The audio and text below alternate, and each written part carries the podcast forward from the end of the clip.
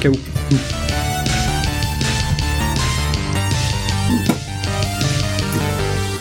Bonjour à ceux qui viennent de nous rejoindre. Bonjour à tous. J'allais dire à ceux qui viennent de se lever, tu vois, parce que là, je suis vraiment fatigué.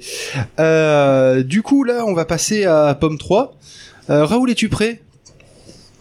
Raoulito Oui, mais on n'est pas en avance. On n'est pas du tout en avance, on est en avance de 10 minutes. Et je pense qu'honnêtement, je, on t'avait confié une heure, et je pense que tu vas nous remplir un peu plus d'une heure. Donc, Genre, coup, tu- bah alors moi on avait dit aussi il y aurait quelqu'un pour m'emmerder. vous auriez un pof de mais disponible je ou un mais fil. il y, a- il y a un POF et il y a un Mhm. fil. POF, normalement, il Ah doit non, être pas les un deux, petit non peu pas les deux, non les deux dilettante. c'est de la triche, j'ai aucune chance. Voilà. Donc du coup, normalement, euh, je pense que tu devrais arriver à t'en sortir pour la remplir cette heure. hein. Qu'est-ce que t'en penses J'ai une espèce de sifflement dans le dans, dans le c'est chez vous non je, je sais Ah pas. c'est fini. D'accord, ok. fini. Euh, donc du coup, euh, moi ce que je propose, c'est que euh, là maintenant de suite, on se euh, on se mette euh, le petit générique du Pomme 3. Euh, J'en ai pris un petit Non, peu au hasard. Euh, je, je pense que c'est- ça va te rappeler des vieux, vieux, très très vieux souvenirs. Parce que t'es Extrêmement extrêmement, vieux. vieux. Des souvenirs d'anciens, hein. Voilà. Et ben donc on va se mettre le jingle de suite. On se retrouve juste après et Raoulito va nous parler de d'animation 3D. Eh,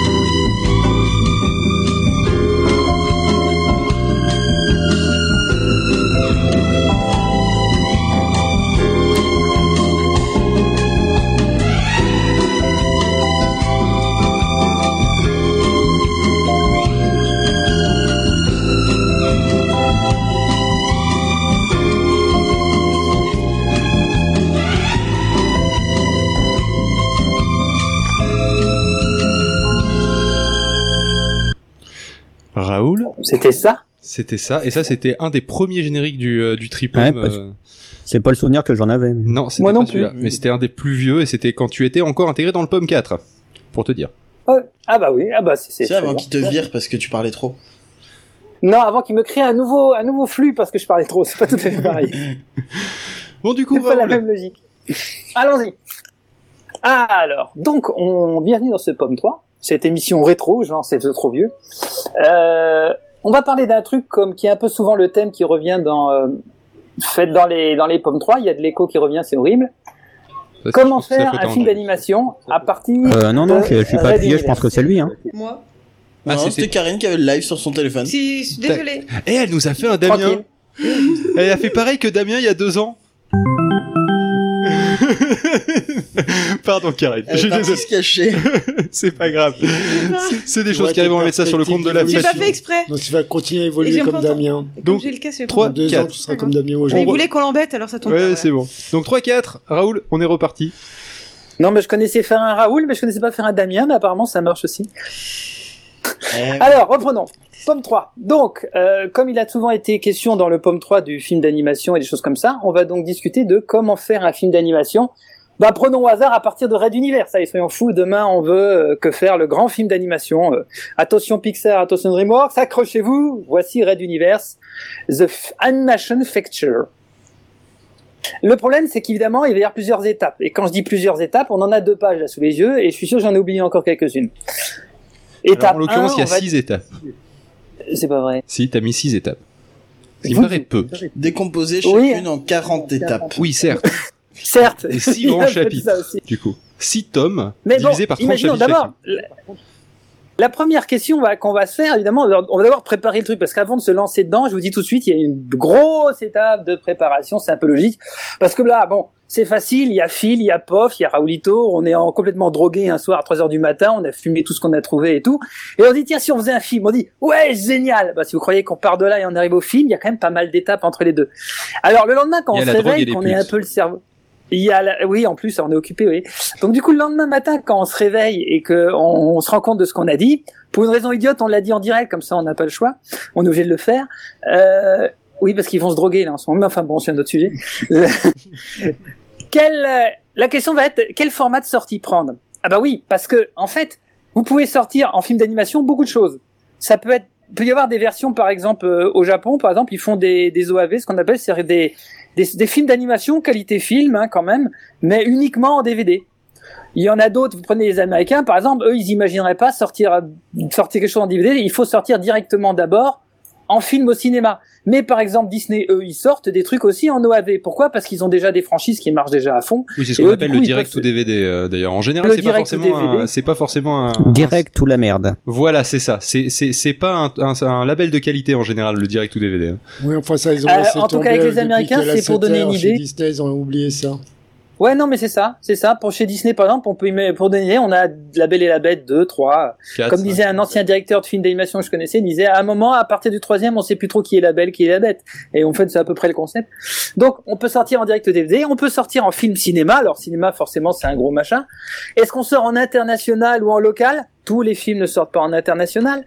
Et on peut se poser la question, est-ce qu'on sort à la télé? Et si on sort à la télé, est-ce qu'on sort comme en OAV, mais alors uniquement pour une soirée télé, genre euh, Red Universe sera diffusé sur M6 euh, le soir de Noël euh, de, de 10h à 22h.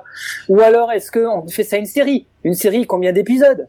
Vous avez, je sais pas, il y en a plein, plein, plein. Le, le dernier maître des, le dernier maître de l'air là, par exemple, qui marche très bien. Ils ont même fait une deuxième série qui s'appelle, je sais plus comment, elle a un autre nom.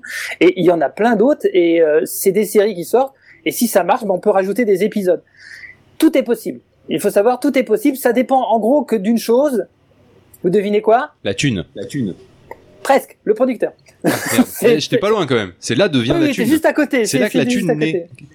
C'est là que la- La- les petits bébés thunes arrivent. je suis en train de, de visualiser le truc avec euh, Phil qui dit euh, j'étais pas loin avec euh, la thune et puis tu vois juste le producteur qui est vraiment juste à côté qui fait euh, oui c'est moi je suis juste à côté C'est ça. Ah oui, c'est vrai. Et, euh, on En général, ils sont très Donc, près de leur sous. ensuite, Avant. Ah oui, mais le problème, c'est qu'on peut pas avoir un producteur en disant j'ai une idée géniale. Ça marche, mais le problème, c'est que s'il avait juste ça, t'es foutu. Il faut lui amener déjà un début de projet. Alors, qu'est-ce qu'on met dans un début de projet? Bah, c'est une petite Euh, brioche, ça s'appelle un pitch. Tu lui pitches l'idée. Il y a le pitch. Alors ça, c'est au niveau de l'histoire. Par exemple, l'histoire, le pitch. On, on, les- le problème d'un pitch, c'est un truc de quelques lignes. Un pitch, ça raconte le concept de l'histoire, le, le fondement. C'est intéressant. Le problème, c'est que le producteur, lui, avec ce pitch-là, il est pas, il- bon, il va choisir, mais il faut quand même lui en proposer autre chose à la place, pour qu'il ait pas l'impression qu'on est attendu et qu'on sache que de toute façon, quoi qu'on décide, c'est lui qui aura le dernier mot. Alors on lui dit, par exemple, quel genre ou quel style ça va être? Ah bah oui, ça peut être full 2D, c'est-à-dire tout dessin animé comme du dessin animé traditionnel fait en Corée, euh, designé en Europe.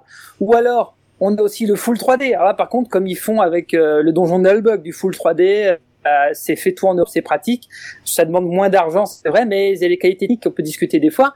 Il y a un mix entre les deux, ce qui est intéressant, mais ça se fait surtout dans les films d'animation, les gros films d'animation. Ou alors, on a les cités d'or, par exemple, ils ont fait ça maintenant. Ils ajoutent, ils aiment bien mettre de la 3D dedans, un petit peu. Bah, sinon, t'as comme aussi, Futurama, t'as bah, du pareil, si on shading. sort des épisodes. Je m'entends pas.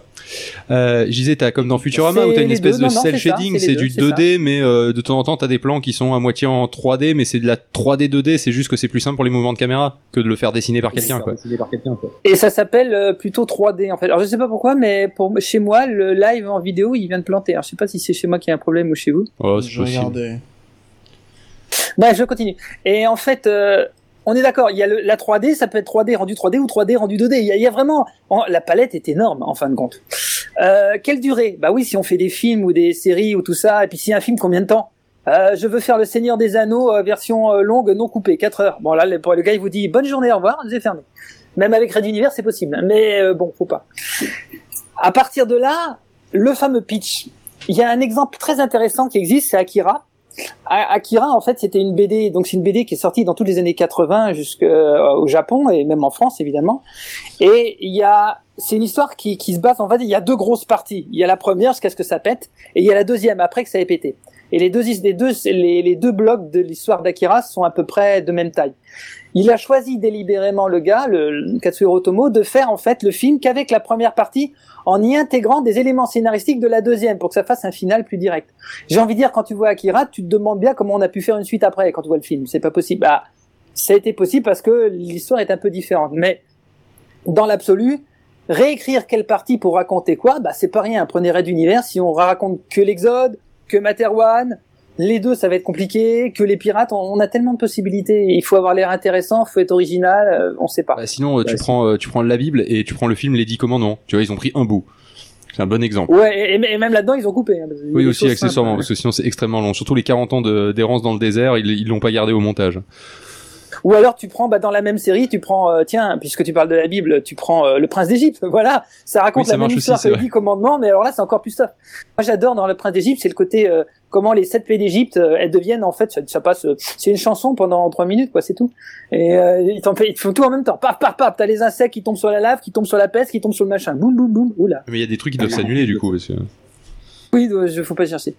Alors, et là, alors une fois qu'on a en gros cette partie-là, vous voyez, on n'a pas encore les designs, on n'a pas grand-chose. On va voir le producteur. Alors, comment ça marche le producteur? C'est qu'il y a plusieurs niveaux de production. Il y a en gros ce qu'on fait chez les producteurs, on trouve un gros et des petits. Euh, le gros producteur, c'est par exemple en France, si on veut faire un gros film d'animation, on va voir Gaumont. Voilà, simple, moi c'est clair. On va voir Gaumont, c'est eux qui ont les moyens, c'est eux qui peuvent. On peut aller voir TF1, on allait voir Canal+, on allait voir des choses comme ça. Euh, ça se fait beaucoup moins maintenant parce que euh, TF1 un petit peu encore, mais Canal+ il se retire pas mal du cinéma. Et euh, à côté on prend des petits. Alors qu'est-ce que c'est les petits? Bah c'est les chaînes de télé. Par contre là elles y vont à fond. Ce qui est bien c'est Gaumont produit un truc et les chaînes de télé s'y associent. Faut pas oublier qu'aussi quand vous prenez un gros producteur, bah il a son carnet d'adresses avec. Et le carnet d'adresses il y a toutes les chaînes de télé avec entre autres. Je peux poser une Oui. question un peu hors sujet.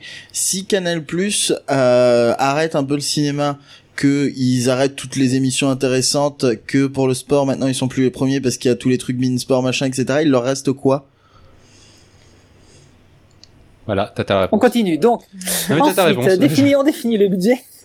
non mais c'est très bonne remarque. À part le porno et il y a Internet maintenant. Voilà, c'est ça. Non, mais il reste plus grand chose de Canal Plus malheureusement. La grande non, époque mais est bah, passée, voilà, c'est ça. C'est exactement ça, ça a pas mal changé. Euh, ensuite, les, bah, ceci dit, les, les chaînes de télé, le, le, ce que tu dis là est une très bonne remarque. Parce que les chaînes de télé, elles disent quoi? Elles disent, moi, je gagne de moins en moins d'argent parce que j'étais TF1, j'étais France 2, j'étais Canal+, j'avais, je, je vous rappelle que TF1, pour ceux qui l'ont oublié, c'était il y a encore quelques années la plus grosse chaîne de télévision de toute l'Europe. Au niveau du nombre de gens qui la suivaient, c'était, elle défiait toutes les autres. Et maintenant, c'est plus le cas parce que bah il y a du monde en plus, euh, il y a des chaînes du câble, il y a les chaînes euh, de la TNT, il y a l'internet, il y a plein de choses et les gens sont moins devant la télé tout simplement. C'est pas le réflexe. Et euh, du coup elles ont moins de sous. Du coup elles disent bah moi je vois pas pourquoi je produirais des trucs, j'ai plus de sous, c'est plus à moi de soutenir le cinéma. C'était le deal qu'il y avait avec Canal Plus avant et c'est un deal sur lequel on, on, on marche plus maintenant. Alors bon, continuons. Donc en fait, non, mais aussi- si on a du coup un gros producteur et des petits, c'est justement parce que bah, euh, les chaînes de télé c'est devenu des petits producteurs, c'est ça, et qu'elles peuvent pas euh, soutenir un film à, à elles toutes seules? Alors C'est quoi l'intérêt qu'en les fait, il y chaînes ait de les deux? télé pourraient. Non, les chaînes de télé pourraient. C'est juste qu'elles veulent plus. D'accord. pas tout à fait pareil.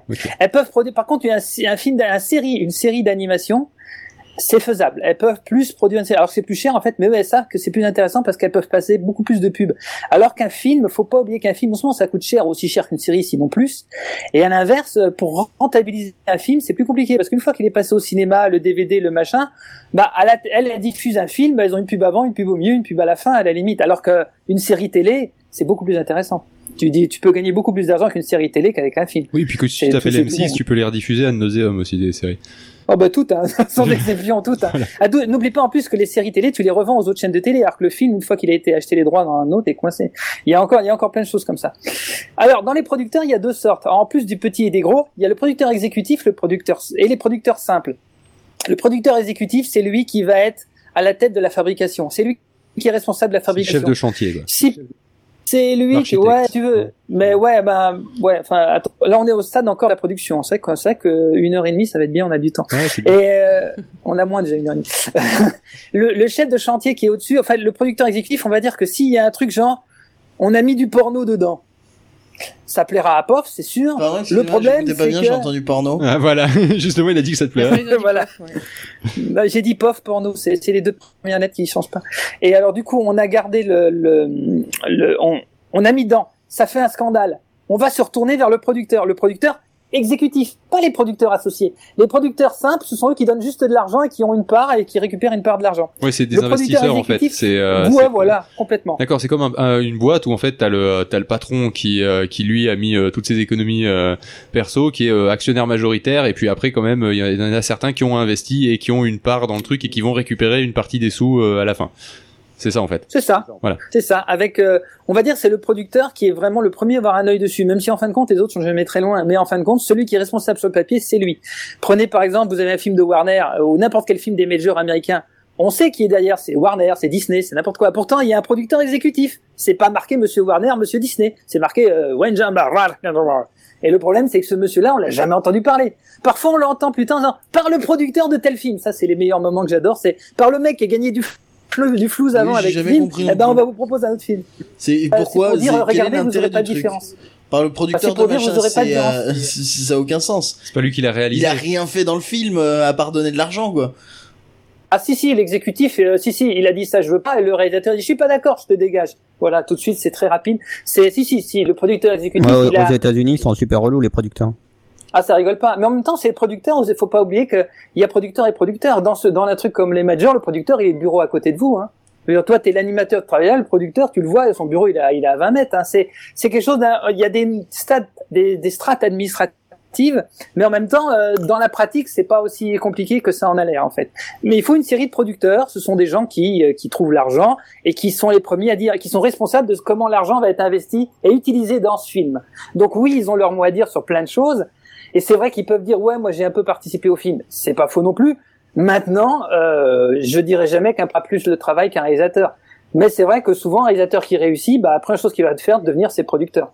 Une fois qu'il en a ça, marre. Ça euh, dépend finalement parce que tu vois sur les productions euh, genre un peu production poubelle hollywoodienne, euh, tu dois avoir quand même euh, les euh, certains films où tu sais ils prennent des réalisateurs génériques dont ils se foutent un peu qui sont là juste pour faire le job euh, mais vraiment le strict minimum. Et finalement peut-être que du coup les producteurs exécutifs sont plus les auteurs du truc parce que c'est juste une machine à fric euh, le film et que c'est eux qui qui qui font le truc pour pour que ça rapporte de l'argent et pas spécialement pour qu'il y ait une vraie histoire ou que ce soit bien une réalisé. vraie démarche Donc finalement, c'est fi- finalement sur ce type de film là, c'est peut-être plus eux les auteurs que le réalisateur euh, qui était là juste euh, pour tenir la caméra quoi.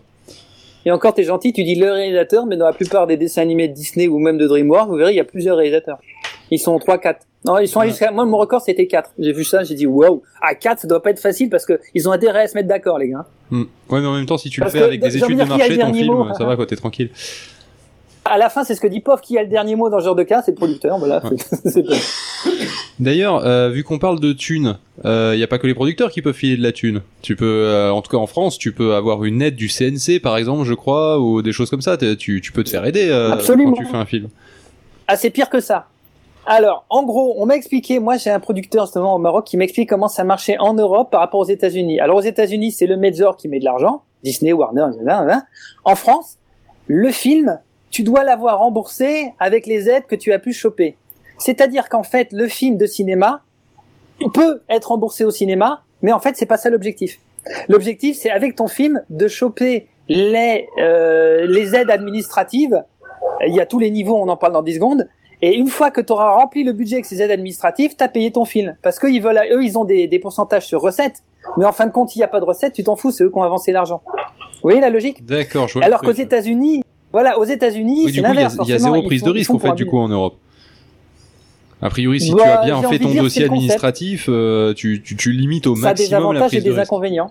Hmm. Les avantages, c'est que du coup, tu peux avoir vraiment des trucs d'auteur. Ouais, l'inconvénient, c'est hein. que tu tapes des films français de merde de temps en temps euh, qui sont euh, taillés pour euh, récupérer Non, les on dit des films d'auteur, on dit pas des films de merde. c'est c'est la C'est pareil, on est d'accord, mais tu joues sur les mots, Raoul. on est d'accord, c'est ça. Non, mais c'est ça.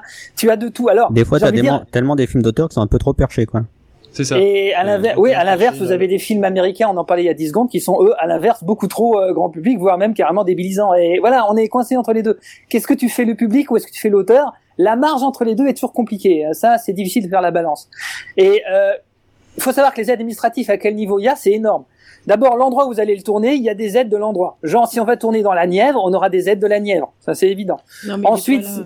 Il est pas Non, mais même, c'est- pour donner une idée. tourner ailleurs, euh, dans le Gers. euh, Regardez aux États-Unis, il y a des batailles entre Vancouver et plein d'autres endroits dans les États-Unis. Vous découvrez des séries qui sont tournées exclusivement dans une région, d'autres dans une autre. Euh, pas Vancouver, le nord des États-Unis, comment elle s'appelle Juste à la, une ville juste à la frontière du Canada. Chicago, Euh, ouais, mais tout à tout à l'ouest, Philadelphie, Seattle. tout à l'ouest, pas à l'est. Ça c'est l'est. Ah, je sais pas, je suis nul en, en géographie. C'est, euh, Je sais pas, on va regarder sur une carte et on revient vers toi. allez-y, ouais. Vas-y, c'est l'État de Washington, ça s'appelle, mais euh, ou l'État, de- ouais, c'est l'État de Washington et c'est la, la ville. L'État de Washington, il me semble qu'il est à l'est. Hein. Non, non, l'État de Washington, il est à l'ouest justement, alors que Ah, c'est Washington, est à Washington, l'est. C'est complètement Voilà, c'est ça. C'est- fois, c'est je- exact. ouais, Activité. Seattle.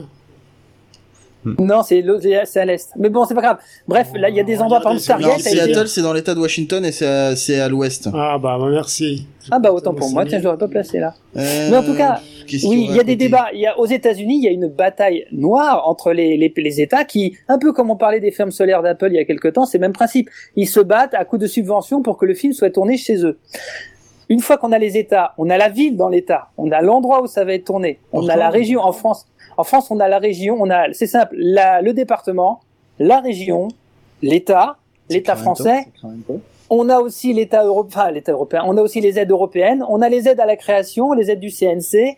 On a, c'est-à-dire qu'il y a toute, une- il y a les aides qui viennent, comme de- du même, du, par exemple de France, il y a plusieurs sortes d'aides. Un centime de leur poche.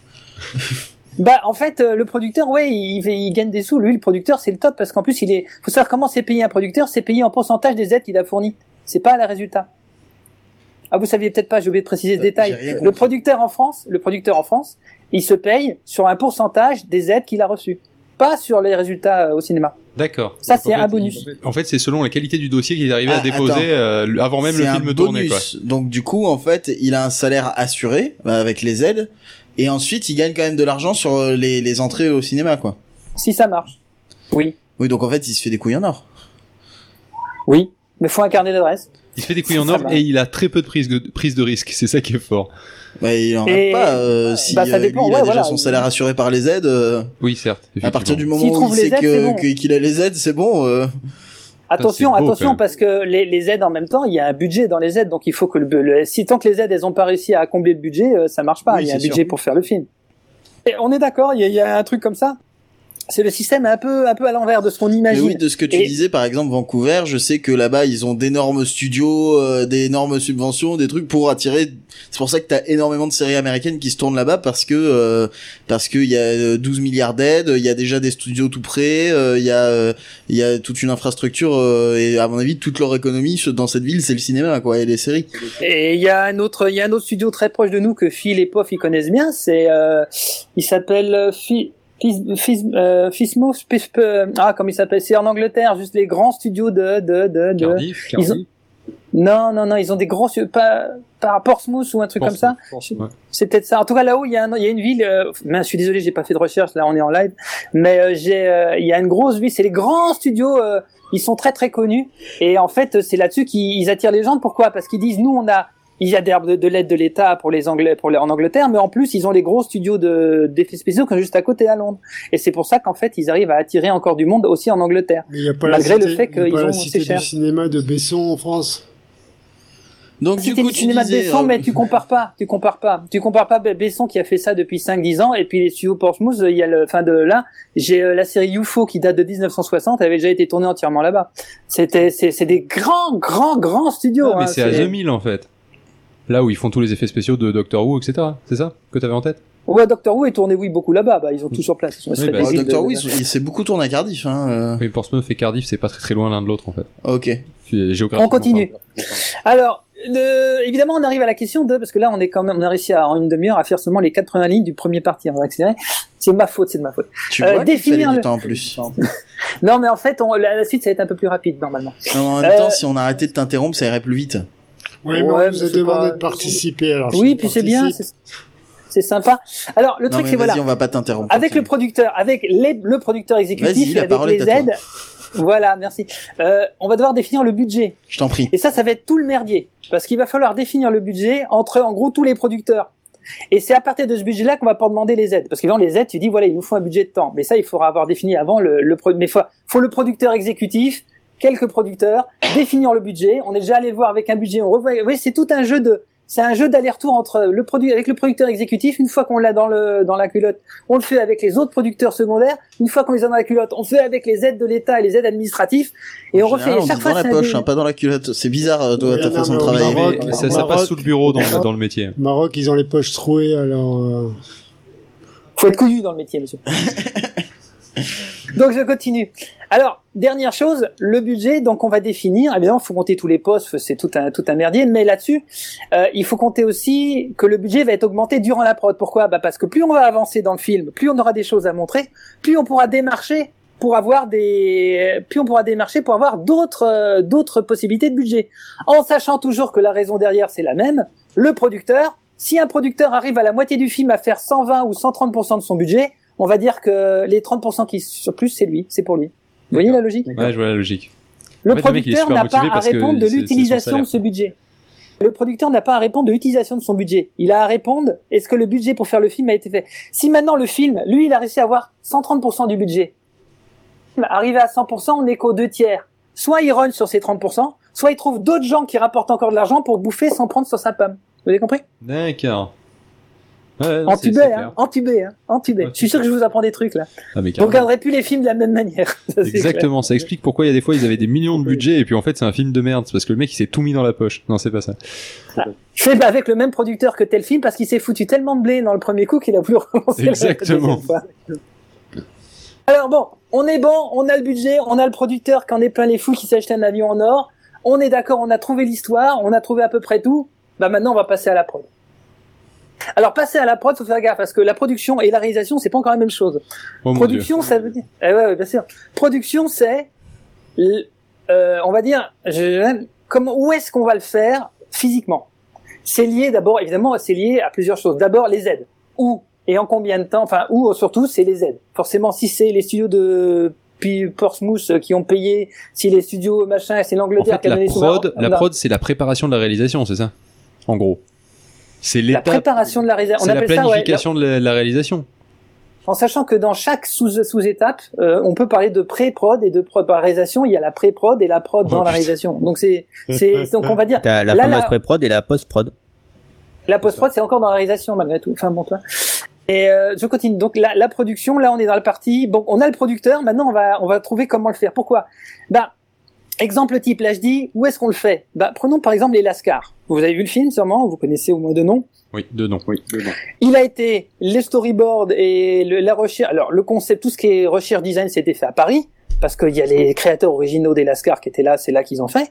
Mais ensuite, toute la partie, une la storyboard aussi, mais toute la partie animation et ancrage et coloriage et tout ça, elle a été faite en Ukraine parce que c'était c'était beaucoup moins cher l'Ukraine et l'Ukraine a donné des sous et puis là-bas c'est beaucoup plus intéressant pour eux. On est des gens de qualité etc qui font le même boulot. L'Europe de l'Est a beaucoup de travail, enfin l'Europe de l'Est c'est plus loin et a fortiori le, très loin vu que ça peut aller jusqu'en Corée en Chine, en Inde, ils ont des, des moyens et des niveaux techniques qui sont euh, sans commune mesure avec ce qu'on a en, en- par rapport au, au prix, sans commune mesure par rapport à ce qu'on a en Europe. À l'inverse, c'est intéressant de le faire en France parce que vous pouvez pas ne pas le faire en France si vous ne sauriez pas les aides françaises. Voyez, la, la, comme on tourne en rond. Donc ça se trouve en fait, tu, tu peux, tu, tu pourrais t'en sortir pour moins cher en payant des gens plus parce que tu es plus aidé en fait.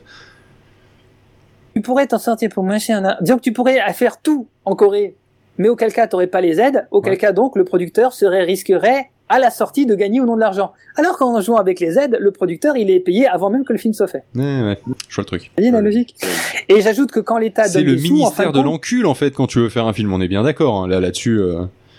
c'est les ministères. Oui, on est, on est carrément une société entière parce que tu- tout le monde est dans le coup, les acteurs, les machins, tout, tout le monde, tout le monde, c'est tout le monde joue avec ça. C'est tout le monde vit de ça. C'est en France, il y a beaucoup d'aides, mais tout le monde vit de ces aides. On se rend pas compte comme c'est c'est vraiment.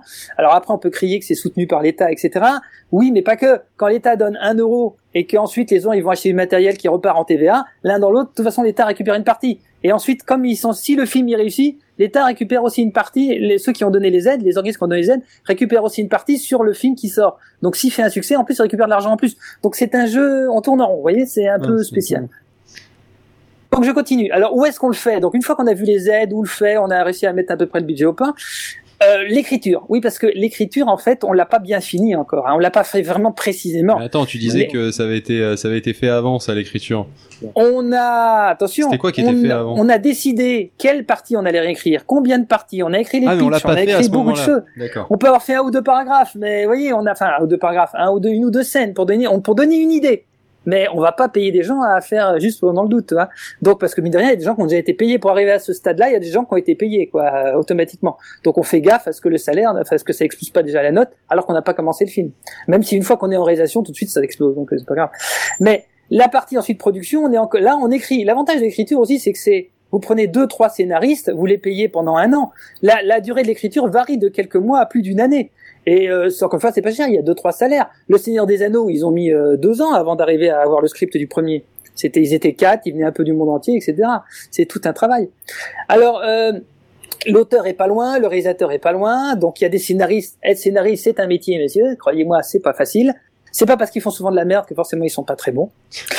euh, Faudrait que je ressorte ça un de ces quatre à mon employeur. Et écoute, Non, c'est pas parce que je fais euh, souvent de la merde que ça veut pas dire que je suis bon. pas très bon. Mais vous prenez, vous savez, c'était le, c'était dans euh, 9 do- euh, 99 francs, je crois, euh, où il disait euh, n'oubliez jamais que derrière chaque pub de merde, il y a une bonne pub qui a été refusée. C'était ça en fait.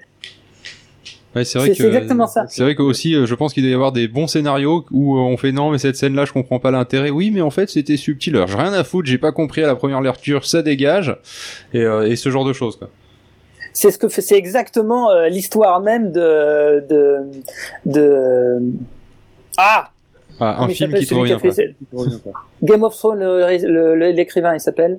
Euh, bah, George R. R. Martin. Gigi Martin. Voilà, c'est ça.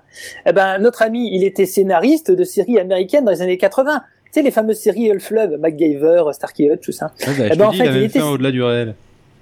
Et même ceux au-delà de Et le problème, c'est qu'à chaque fois qu'il écrivait des trucs, on lui disait, oui, mais non, là, tu enlèves, c'est pas possible, là, ça marche pas. Et il le dit, un des trucs que j'étais toujours frustré, c'est de dire, euh, là, je voudrais une armée qui arrive. Non, mais une armée, ça va pas, on n'a pas les moyens, ni le temps. Alors, du coup, il a dit, quand je me suis mis à écrire mes trucs, je me suis pas gêné. Il, il a dit texto, moi, euh, le Game of Thrones, allez hop, 6000 soldats ont attaqué. Je m'en fous, c'est les mecs qui vont faire la série après qui se démerderont pour essayer que ça passe. Moi, j'ai dit, il y a 6000, voilà, parce que j'ai envie. Dans de la chance, il aurait pu mettre 8000, toi, quelque part, C'est ça. Et là, je voudrais 2 millions de personnes qui débarquent. Et là, et là, il y a la prod qui fait merde. C'est ça, ouais.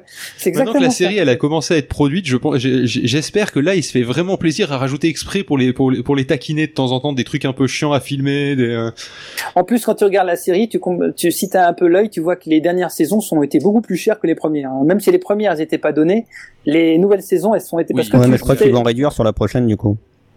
Bah, euh, je sais pas, j'ai pas vu encore la, la dernière en date, donc euh, faut voir. Mais revenons à notre histoire. Euh, donc, conception de style visuel, recherche graphique, spin painting, ambiance. Oui, en gros, là, on est au stade où on va essayer d'imaginer à quoi ça va ressembler visuellement. Attends, Alors, dit on fait speed pas tout. painting C'est quoi le speed Et painting on y vient. D'accord. D'abord, recherche visuelle. Les recherches visuelles, c'est, bah voilà, le personnage principal, il va ressembler à quoi? Là, on peut commencer à faire, déjà, par exemple, le personnage principal, pour avoir une idée. Ou le quoi. vaisseau, il va ressembler à quoi? Aussi, non Ouais, on va C'est- dire, c'est- voilà. C'est bah, c'est comme les, euh, les, les trucs que t'as dans les, dans, les, euh, dans les versions collector de jeux vidéo où t'as les artworks en fait. C'est exactement ça. Le speed painting est un artwork. En fait, alors, bah non, pour ceux qui parlent que français, le, le speed painting, c'est, en anglais, c'est, euh, Peinture on va rapide. dire peinture rapide. Ouais, essayé de trouver un C'est autre des mot, croquis, bon, c'est peinture des rapide. esquisses en fait. Bah, faut imaginer que pour définir l'ambiance d'une scène, les mecs, ils peignent sur des formats de 5 cm par 2. C'est Alors ils mettent que les... ben oui, ils mettent que des grosses touches de couleur, mais ils sont tellement bons les gars qu'en fait tu regardes, tu peux même agrandir. Qu'est-ce que tu vois? Tu, Si tu floutes un peu avec tes yeux, tu vois quoi? Tu vois le... là, moi j'ai une photo de Bing là sous les yeux. Parce que tu regardes là, j'ai deux renards qui se battent euh, dans, dans une espèce de, de champ avec un peu jaune, etc.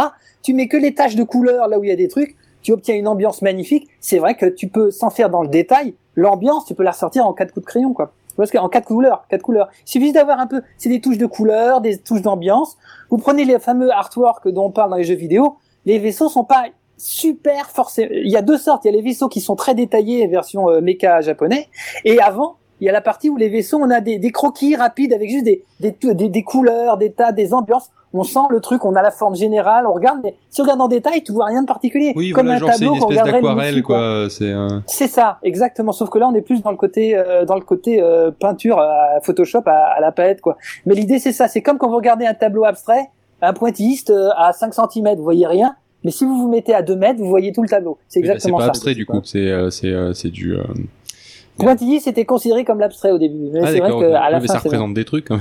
Bah, la manière de le faire, la manière de le faire est abstraite en fait. C'est ça l'astuce que sur un, vous prenez un 5 cm d'un tableau pointilliste, vous voyez Oui, rien, tu vois quoi. des C'est- points, c'est- c'est- logiquement. C'est ça, voilà, c'est ça. Comme Et alors, c'est pour c'est sortir les ambiances. C'est l'impressionnisme, c'est la même chose. Et c'est les ambiances, etc. Euh, ensuite, on va parler évidemment de la technique. Quelle... Une fois qu'on a choisi les studios, j'ai envie de dire quel logiciel on va utiliser. Par exemple, si c'est de la 3D ou même de la 2D, c'est pareil. hein, il y a des logiciels maintenant pour faire tout. Euh, ça va dépendre du studio. Le studio en général, alors ça dépend la, la pression qu'on met dessus, mais en gros, le studio il a ses spécialités. On essaie de s'arranger avec lui. Voilà, en gros, il y a des accords jusqu'à ce qu'on arrive à trouver un accord pour tout le monde. Parce qu'après tout, c'est tout le monde va travailler ensemble. Donc s'il y a trois, quatre studios là-dessus, euh, vous prenez par exemple tout le monde ait le le- même logiciel, par exemple. Parce que Euh, sinon, pour s'envoyer des secret de- fichiers, c'est la merde. Vous prenez Le Secret de Quel, c'est un, c'est un film d'animation euh, européen, euh, théoriquement irlandais. Il a été tourné de 6, 5, 5 ou 6 studios différents dans l'Europe. Il a fallu que tout le monde se mette d'accord hein, pour travailler. Ça n'a pas été facile. Bref, je continue. Euh, choisir les acteurs voix. Là, bah oui, les stars. Parce que bon, on est bien d'accord que pour faire Pophéus dans Red Univers, je prends Pof, ça marche. Mais si je dois prendre Pophéus pour faire un film d'animation, j'appelle pas Pof. C'est- je l'aime bien, mais je prendrais un vrai acteur. Il est parti au chiottes, donc c'est bon, tu peux balancer. Ouais, en plus, il est trop petit, pof. Non, mais, les c'est- un acteur voix. Vu qu'on fait un Ah, film d'animation. Pour un film Du d'animation. coup, c'est pas grave s'il est tout petit. En tout cas, je prendrais pas film. Je l'avais déjà pas pris. Non, pour mais ça, non, mais ça, il y a une raison. ça, ouais. Eh, ceci dit, euh, je pense que c'est jouable. Hein. Faut un jour tu penses à revenir, même pour faire un autre rôle, ce serait marrant. Je trouverais un moyen de te faire rencontrer Phil Good. Ouais. Alors, on a la production. On sait où, avec quel sous, comment, avec quel logiciel, dans à quels quoi ça ressemble dans On les a- grandes lignes À quoi ça va ressembler On a le, on a le scénario, je vous rappelle. On a le scénario. On est, ah, c'est bon. Là, on est Putain, on a presque enfants fini le Cluedo. Ouais. Euh, on a passé déjà une demi-heure là-dessus. Ça y est, on est, on est enfin à la partie réalisation, la fameuse. Alors celle-là, elle va la passer plus vite parce qu'en Parce fait, que c'est la partie qu'on connaît, parce qu'on a vu tous les making-of de euh, Oh, je, je me suis bien vu dans le rôle du dinosaure. Et avec le, c'est là qu'on dit euh, les artistes chez Disney ont fait. Alors que des fois, tu dis mais c'est un artiste le mec qui fait ça. Je suis pas sûr parce que des fois, c'est pas des artistes du tout. C'est le mec qui est technicien. Quelque part, un, un, un animateur, un mec qui anime en 3D. Est-ce que c'est un artiste? Oui, dans le sens artistique, c'est ce qu'il fait. Maintenant, euh, à la seconde, il commence à faire taper du script pour que permettre à son à son setup de faire un truc un peu plus précis. Est-ce que ça devient un artiste? Non, là, c'est un programmeur. Or, du coup, quand on parle des films d'animation, on parle des artistes. Quand vous regardez la- à la fin d'un Pixar, les gens qui ont travaillé dessus, certes, il y a beaucoup d'artistes, mais ils sont moins de la moitié. Oui, il faut, faut des petites mains, entre guillemets, des gens qui n'ont pas forcément Bah, la fibre même des créative. grosses mains, même Oui, des non, grosses mais mains. C'est Des- des comme si on vont- disait, regardez, Ouais, maintenant c'est plus des codeurs, quoi. Voilà, qui, ou, Bah, des, ou regardez des, Phil. des- des techniciens, techniciens, c'était le, bo- le bon terme tout à l'heure, ça marchait bien. C'est des gens qui, euh, on leur des donne un truc, techniciens. et on leur donne un cahier des charges et ils euh, réalisent euh, selon le cahier des charges et point barre. et des ingénieurs aussi d'ailleurs, à ce niveau-là, c'est des ingénieurs. Aussi, Des ingénieurs système, parce qu'en fait, faire tourner les machines sur lesquelles les gens peuvent bosser, c'est ingénieur système. Mais regarde, c'est exactement comme Phil et Poff. On peut dire que Phil est l'artiste de l'é- de l'équipe, même si. Phil, il, a mis, il met les, bah si, il fait toute l'interface graphique, mais il met un peu les mains dans le bousin. Ça, c'est le fait que il est artiste et en même temps un petit peu technicien. À côté, vous avez Poff. Lui, on dit, ouais, il fait un truc un peu bizarre, il est un peu dans la technique, mais en fin de compte, la technique, quand Phil, lui, il arrive, il dit, putain, là, ça devient dur. Pour Poff, c'est son petit déjeuner le matin. Lui, ça, c'est pas dur encore par rapport à ce qu'il fait derrière. C'est un peu caricatural, mais effectivement, c'est une bonne image. Et du coup, Pof, il va beaucoup plus loin derrière dans le truc. Vous voyez, c'est Pof, il fait, fait l'appli, il programme l'application Pod Radio, alors que euh, Phil, lui, il arrive à faire l'interface. Chacun a son métier, mais quand on présentera, on dit le travail qui a été fait. Ben, on- si c'est un film d'animation, on montrera Phil, on montrera pas Pof en train de se faire de la programmation dans un coin avec son écran la nuit. Vous voyez, c'est c'est pas, c'est Ouais, pas comme alors, ça. chez Disney, il y avait des grands problèmes avec les greffes chez les coloristes des dessins animés qui étaient pas assez Oui. payés, qui faisaient du Ben, il y a eu une époque magnifique. euh, Il y a eu la- l'époque où il y avait aussi les, les...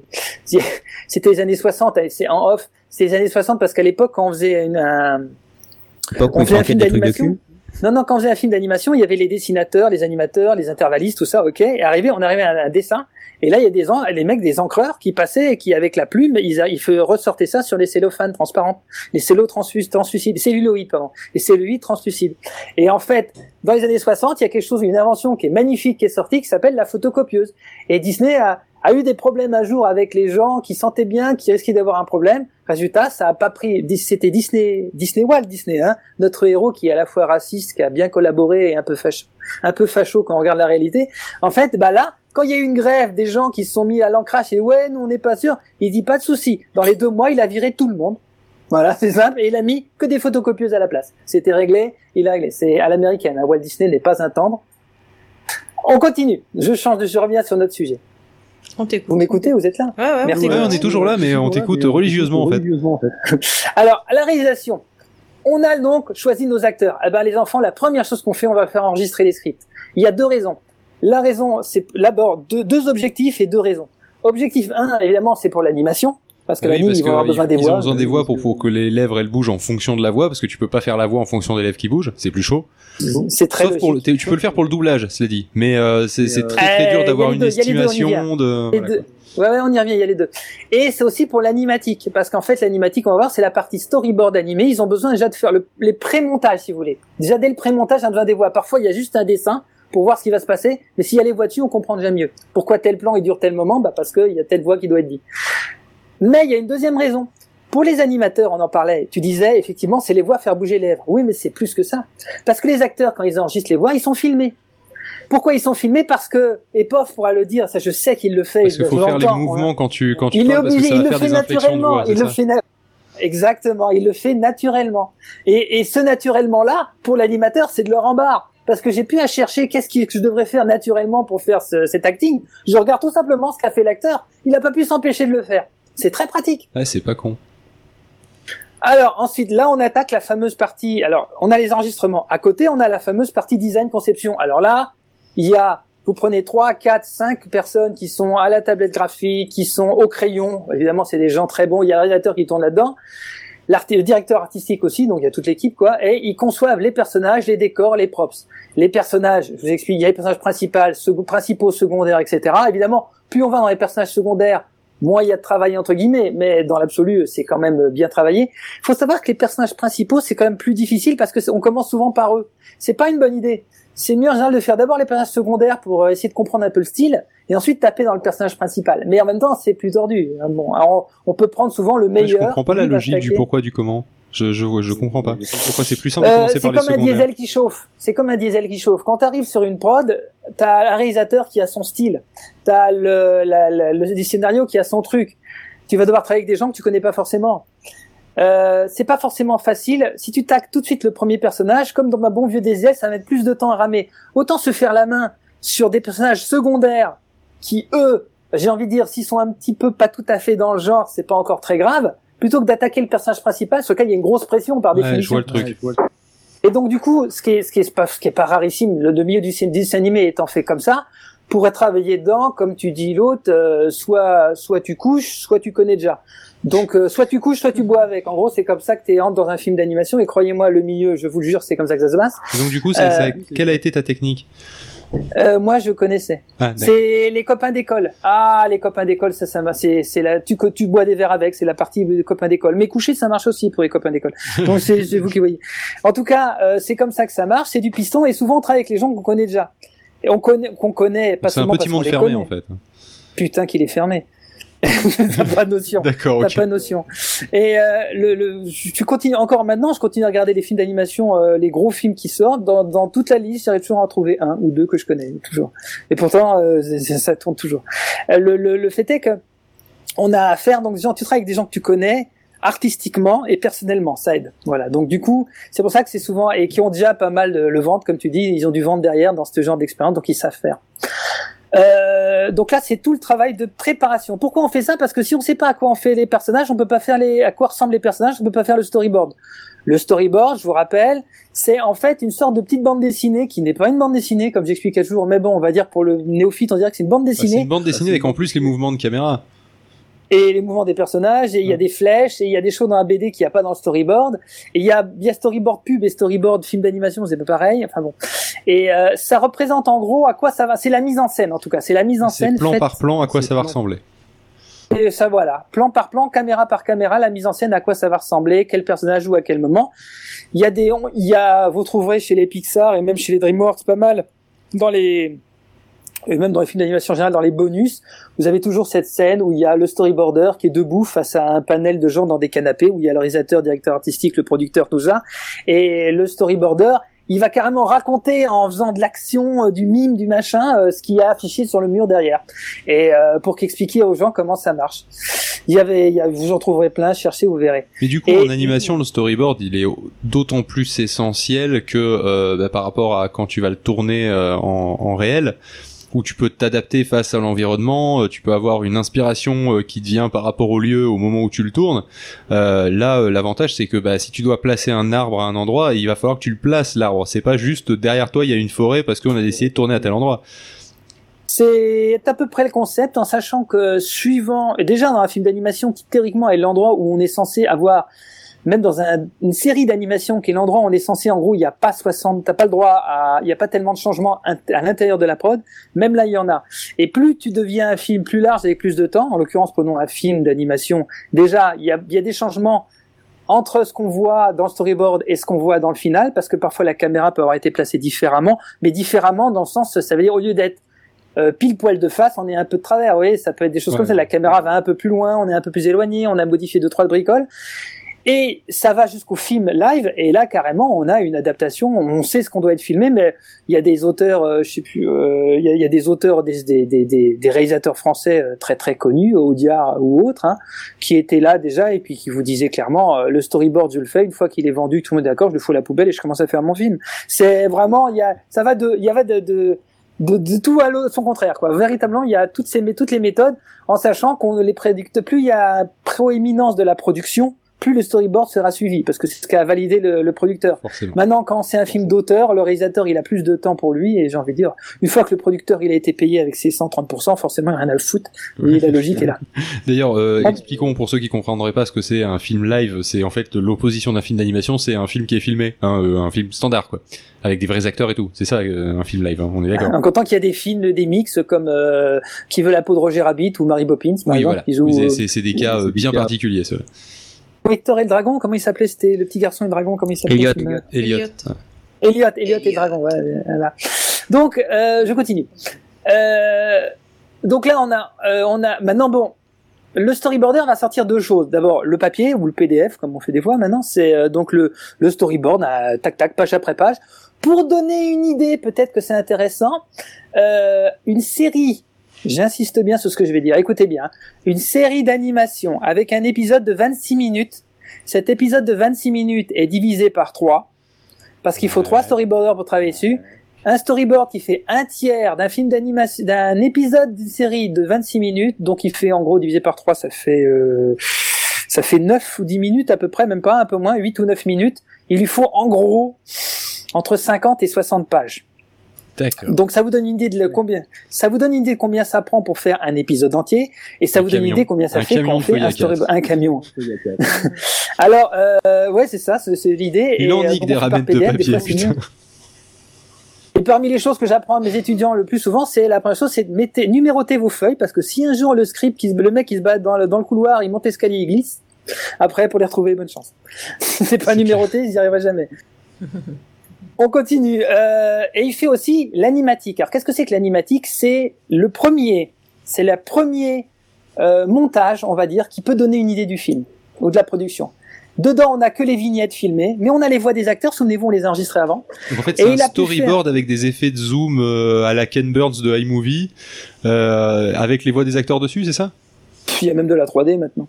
Mais euh, parce que maintenant les, les logiciels qui font du storyboard, euh, le Storyboard Pro pour ne pas le nommer par exemple, euh, il te fait les effets 3D dedans, les mouvements de caméra dedans. Tu fais placer tes caméras, tu places tout ça dans ton storyboard et il te sort directement la version papier, et la version vidéo. Directement, c'est vraiment très facile à faire. Et euh, du coup avec cette version vidéo, tu la places, tu fais montage à l'intérieur du même logiciel, hein, toujours Storyboard Pro. Tu mets dedans à l'intérieur les fichiers son, tu les places, tu fais du montage, du cut, du machin. Il y a vraiment tout ce qu'il faut pour. À la fin, tu fais play, t'as ton début de film. C'est très pratique parce que nous, nous ce qu'on faisait, c'était, une idée à moi, mais c'était une bonne idée quand même. On avait que c'était, on parle de 2005. Hein, euh, on, le storyboarder sortait son animatique sous fichier première. Et euh, du coup, ce fichier première là, c'est lui qui allait suivre toute la prod et à chaque fois on rajoutait une piste avec les éléments euh, une étape après, une étape en preview, une étape rendue, une étape montée, etc. Et on a le film final directement. C'était très pratique en fait quand tu travailles en réseau comme ça. Je continue. Donc il y a deux parties. On a désormais un papier pour la prod et on a une animatique pour la prod et pour la production. Parce que déjà là, du coup, le producteur il voit quelque chose. Oui, ça commence Mais à ressembler à un film, quoi. Ça commence. On a un premier film. On a votre film sous les yeux. On peut le regarder et dire ce qu'on en pense. Euh, si on fait de la 3D, on arrive à la modélisation. La modélisation, c'est concevoir les objets et personnages en facettes. Vous avez tous déjà vu ça. Si vous faites du jeu vidéo, vous savez, vous savez ce que je veux dire.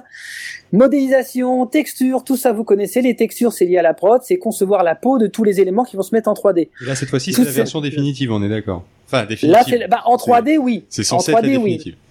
Si c'est en 2D, ça, ça se compte pas comme ça, parce que si, c'est en 2D, par exemple, on a le, eux, c'est envoyé en, c'est envoyé en Asie, et le truc, il est fait à la main, et ensuite ils mettent ça dans des racks immenses de, de, de, de, de, des, des armoires, euh, comme il y a les armoires d'in- d'informatique, ben, la même chose, version, ces armoires comme ça, mais c'est des scans.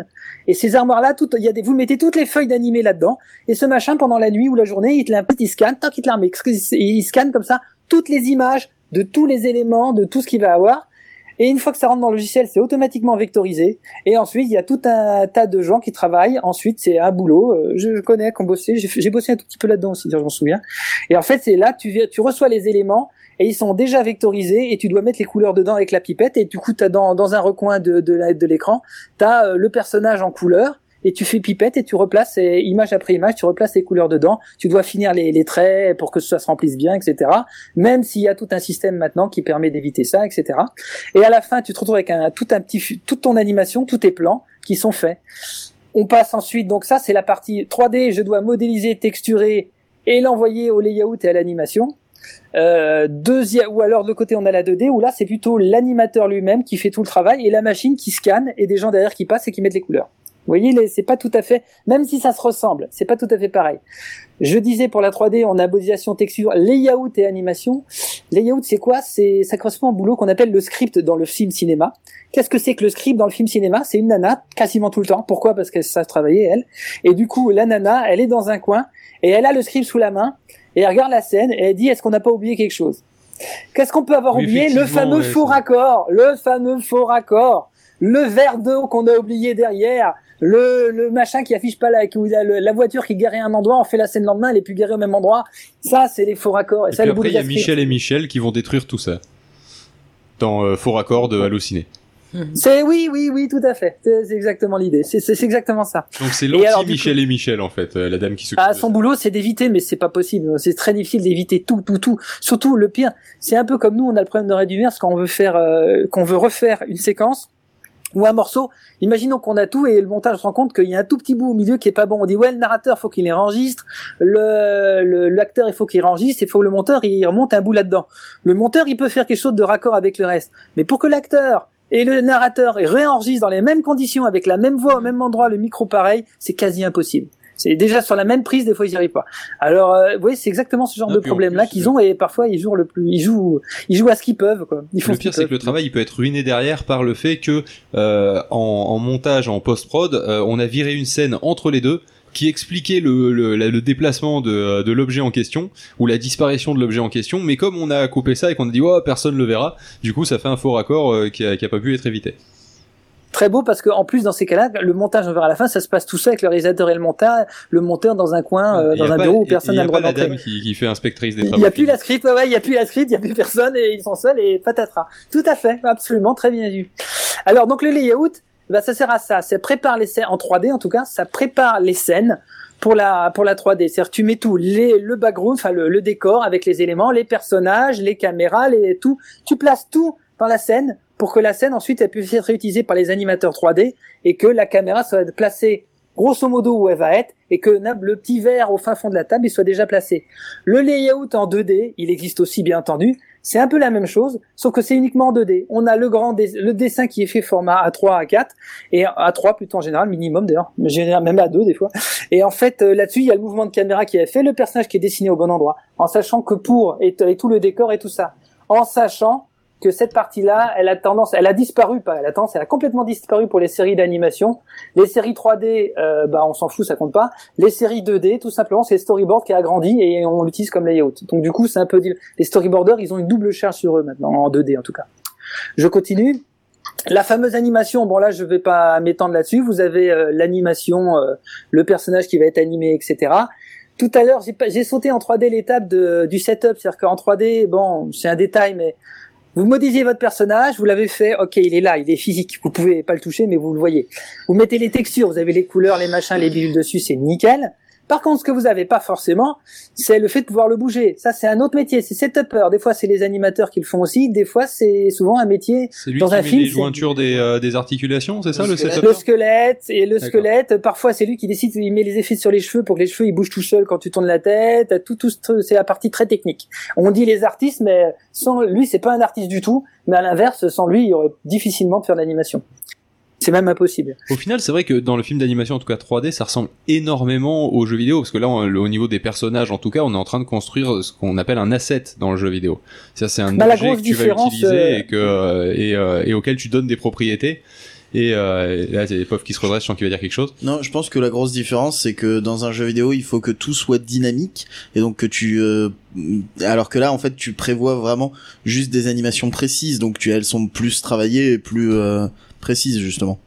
C'est la différence entre un- la cinématique dans un jeu vidéo et la partie euh, online, la partie euh, in-game. Ouais. Lorsque vous êtes in-game, le un jeu vidéo, je dirais que par rapport à un film d'animation 3D, il est simple, c'est que le jeu vidéo, la caméra, c'est, elle est pas fixe. C'est le, le, le mec qui tourne autour, il voit tout ce qu'il veut. Donc du coup, le problème, l'animateur doit prévoir tous les mouvements possibles et imaginables qui vont être utilisés pour faire, euh, pour bouger ton personnage, mais il peut pas savoir vraiment. Il doit, quand il doit vérifier, il peut pas regarder par rapport à la caméra. Je vous donne un exemple. Ça vient pas de moi. Ça a été dit par euh, le directeur d'anime de chez DreamWorks quand même, qui je l'ai rencontré un jour.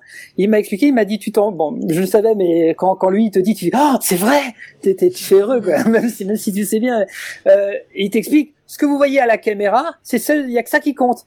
Par exemple, vous voyez, je sais pas moi, Shrek qui vous fait un truc, un gros plan. Vous avez aucune idée, mais les pieds en bas, ils sont travers, n'importe quoi, ils bougent plus, ils flottent, ils tournent, de- ils sont tordus. On lui a coupé le bras parce que ça, ça passait pas. Il pouvait avoir un problème, n'importe quoi. Vous en foutez. C'est hors champ, normalement, ça pose pas de problème. Attention, je mets un post-scriptum, expérience euh, qui parle. C'est dangereux de couper des choses parce qu'on oublie qu'il y a des ombres portées des fois. Et si l'ombre portée du bras n'existe plus tout d'un coup par terre, ça peut poser des difficultés. Mais bon, un c'est bon un, un détail. Tu cherches sur YouTube, Vas-y. sur YouTube, tu cherches euh, Sims Making Love Without Blanket ou un truc comme ça. C'est un- euh, une image, un gif que tu vois souvent sur Internet euh, dans le jeu des Sims quand tu leur fais, euh, tu fais faire crac crac sur le lit et qui vont sous la couette et qui se mettent à se rouler en boule et que tu vois là une boule, une bête à deux bosses euh, qui euh, qui bouge sous le lit. Et ben en réalité, si t'enlèves le modèle 3D de la couverture, tu vois les corps qui se déforment dans tous les sens, les coups qui s'allongent, la tête qui passe dans, de, à l'intérieur du corps. Enfin, Ce que ils, ils pas ont censé animé, le voir, c'est voilà, ils ont animé ça n'importe comment parce que de toute façon, ils avaient juste besoin que ça fasse une bosse sous la couette. C'est très exactement ça, les collisions, c'est ce qu'on appelle les collisions, et en 3D, alors ça c'est, quand c'est hors champ, tu fais ce que tu veux, t'en as rien à foutre, c'est magnifique. Euh, on continue, mais c'était un bon exemple, Pof, exactement. Alors l'animateur, il sort un truc, ça y est, c'est le deuxième. On a eu, souvenez-vous, on avait un pré-montage avec l'animatique du storyboarder. L'animateur, là, il peut placer, là-dessus, il peut placer ses, ses previews. Alors ces prévisualisations, il n'y a pas vraiment le décor ou une version light, c'est pas rendu, c'est uniquement euh, exactement comme en jeu vidéo, mais en pire quoi. Et mais l'avantage, c'est quand vous placez ça sur la sur le montage de la timeline générale, vous faites play et puis là vous avez le truc qui commence à se dérouler sous vos yeux. Et ce qui est bien, c'est que si vous avez un trou, genre vous n'avez pas fait tel plan, bah automatiquement ça passe sur la piste en dessous qui est la piste euh, de l'animatique parce qu'on remplace au fur et à mesure quand c'est fait. Donc du coup vous avez une idée meilleure du film. Et déjà à ce niveau-là, c'est là que euh, là on a l'assetter qui, on l'a vu dans certains euh, making of de Pixar, on le voit en train de regarder des rushs comme ça déjà en vidéo et puis ils sont projetés, ils regardent et puis ils disent ouais là là faudrait changer ça Il y ou a voir ça. Il combien fait de brouillons du film au fur et à mesure? Parce que entre, Bah, entre le storyboard, le storyboard, l'animatique et le storyboard un petit peu animé, et puis là le rush du machin. du- Mais en fait le film vous le fêtes 15 fois quoi. Globalement. C'est ça. C'est ça. À chaque étape, rajoute son. C'est c'est comme un, un, un millefeuille ou un sandwich, comme vous voulez, à chaque, ou un hamburger. À chaque département, ajoute sa feuille et puis son son, son étage, euh, la viande, le sauf que là j'ai ketchup, l'impression qu'on euh, refait un burger à chaque fois à zéro en rajoutant un ingrédient hein, quand même hein, parce que euh, je pense, ça. je Bah, pense pas que le storyboard tu puisses ajouter des trucs dessus tu reprends tu refais à partir du storyboard mais tu- le seul truc que tu gardes c'est la la démarche créative derrière mais euh, c'est ce que je veux dire? Bah, le storyboard, tu peux refaire des parties, par exemple. C'est ça que c'est rigolo parce que du coup, le monteur, il va pleurer. Il faut refaire le montage sur la timeline de tout le monde. Ça, c'est un régal, un vrai régal. Mais euh, le fait est que oui, si elle, plus tu avances dans les étapes, plus celui qui remonte fait un changement, plus ça va avoir une cascade pour tout ce qui suit. C'est la différence entre un jeu vidéo d'ailleurs et un film d'animation. Le film d'animation, c'est linéaire. Tout le monde se suit automatiquement l'un après l'autre. En jeu vidéo, tout le monde travaille en même temps, ce qui amène d'autres surprises. Mais bon, c'est un détail.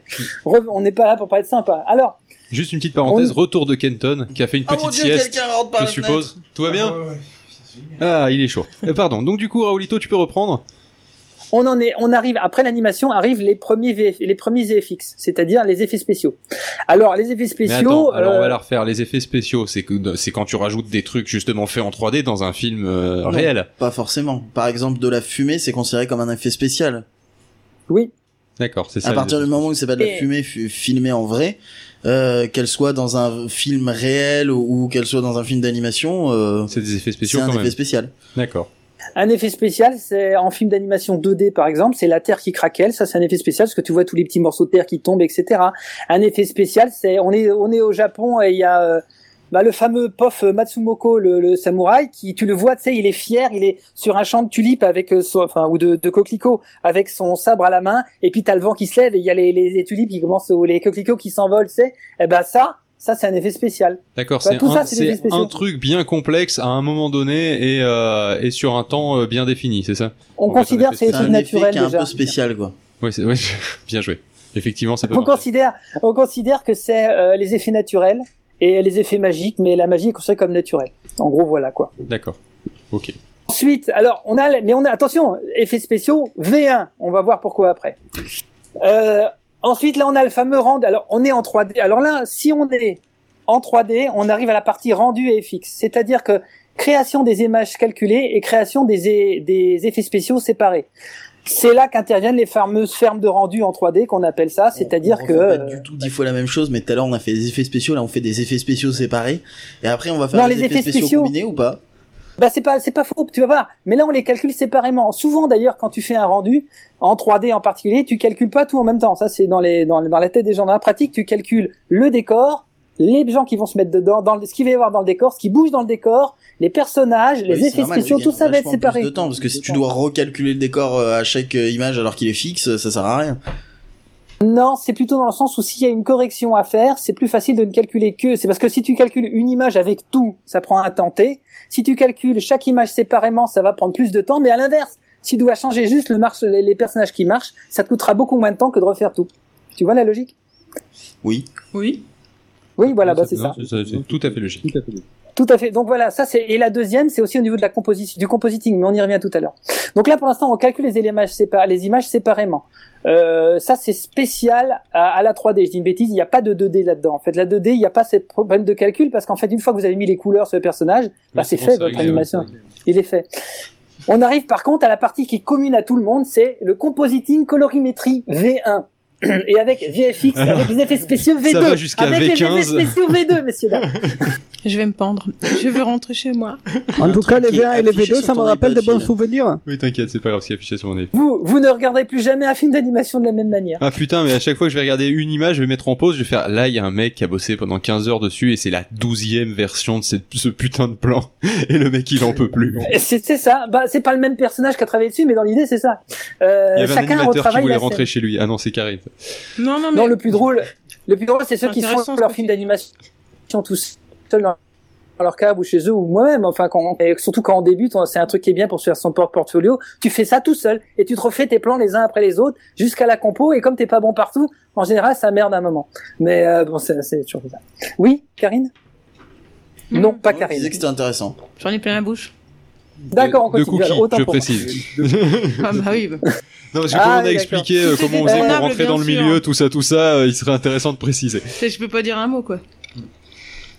Non, mais Du c'est super intéressant ce que tu dis. Vas-y, continue. Du coup, après être à la V15 du storyboard et donc à la V2 des, des FX, si j'ai bien tout suivi, On arrive au compositing. Alors le compositing, c'est quoi? C'est là que ça devient intéressant, c'est que que ce soit en 2D ou en 3D, c'est pareil, ça change plus. Là, c'est la même, c'est souvent même les, ça peut même les, les mêmes. c'est le moment où tout Vous commence avez à, à des converger, éléments. c'est ça?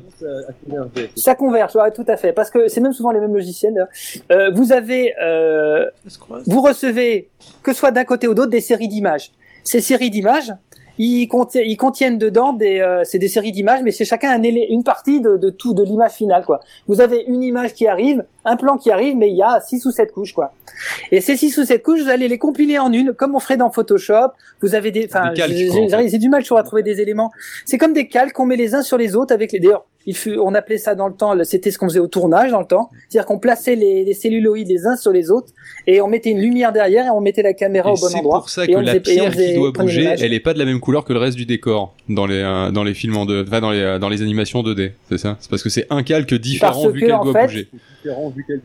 Alors en fait, c'est ouais, alors il y a ça. Effectivement, il y a une un différence entre une qui a été en fait.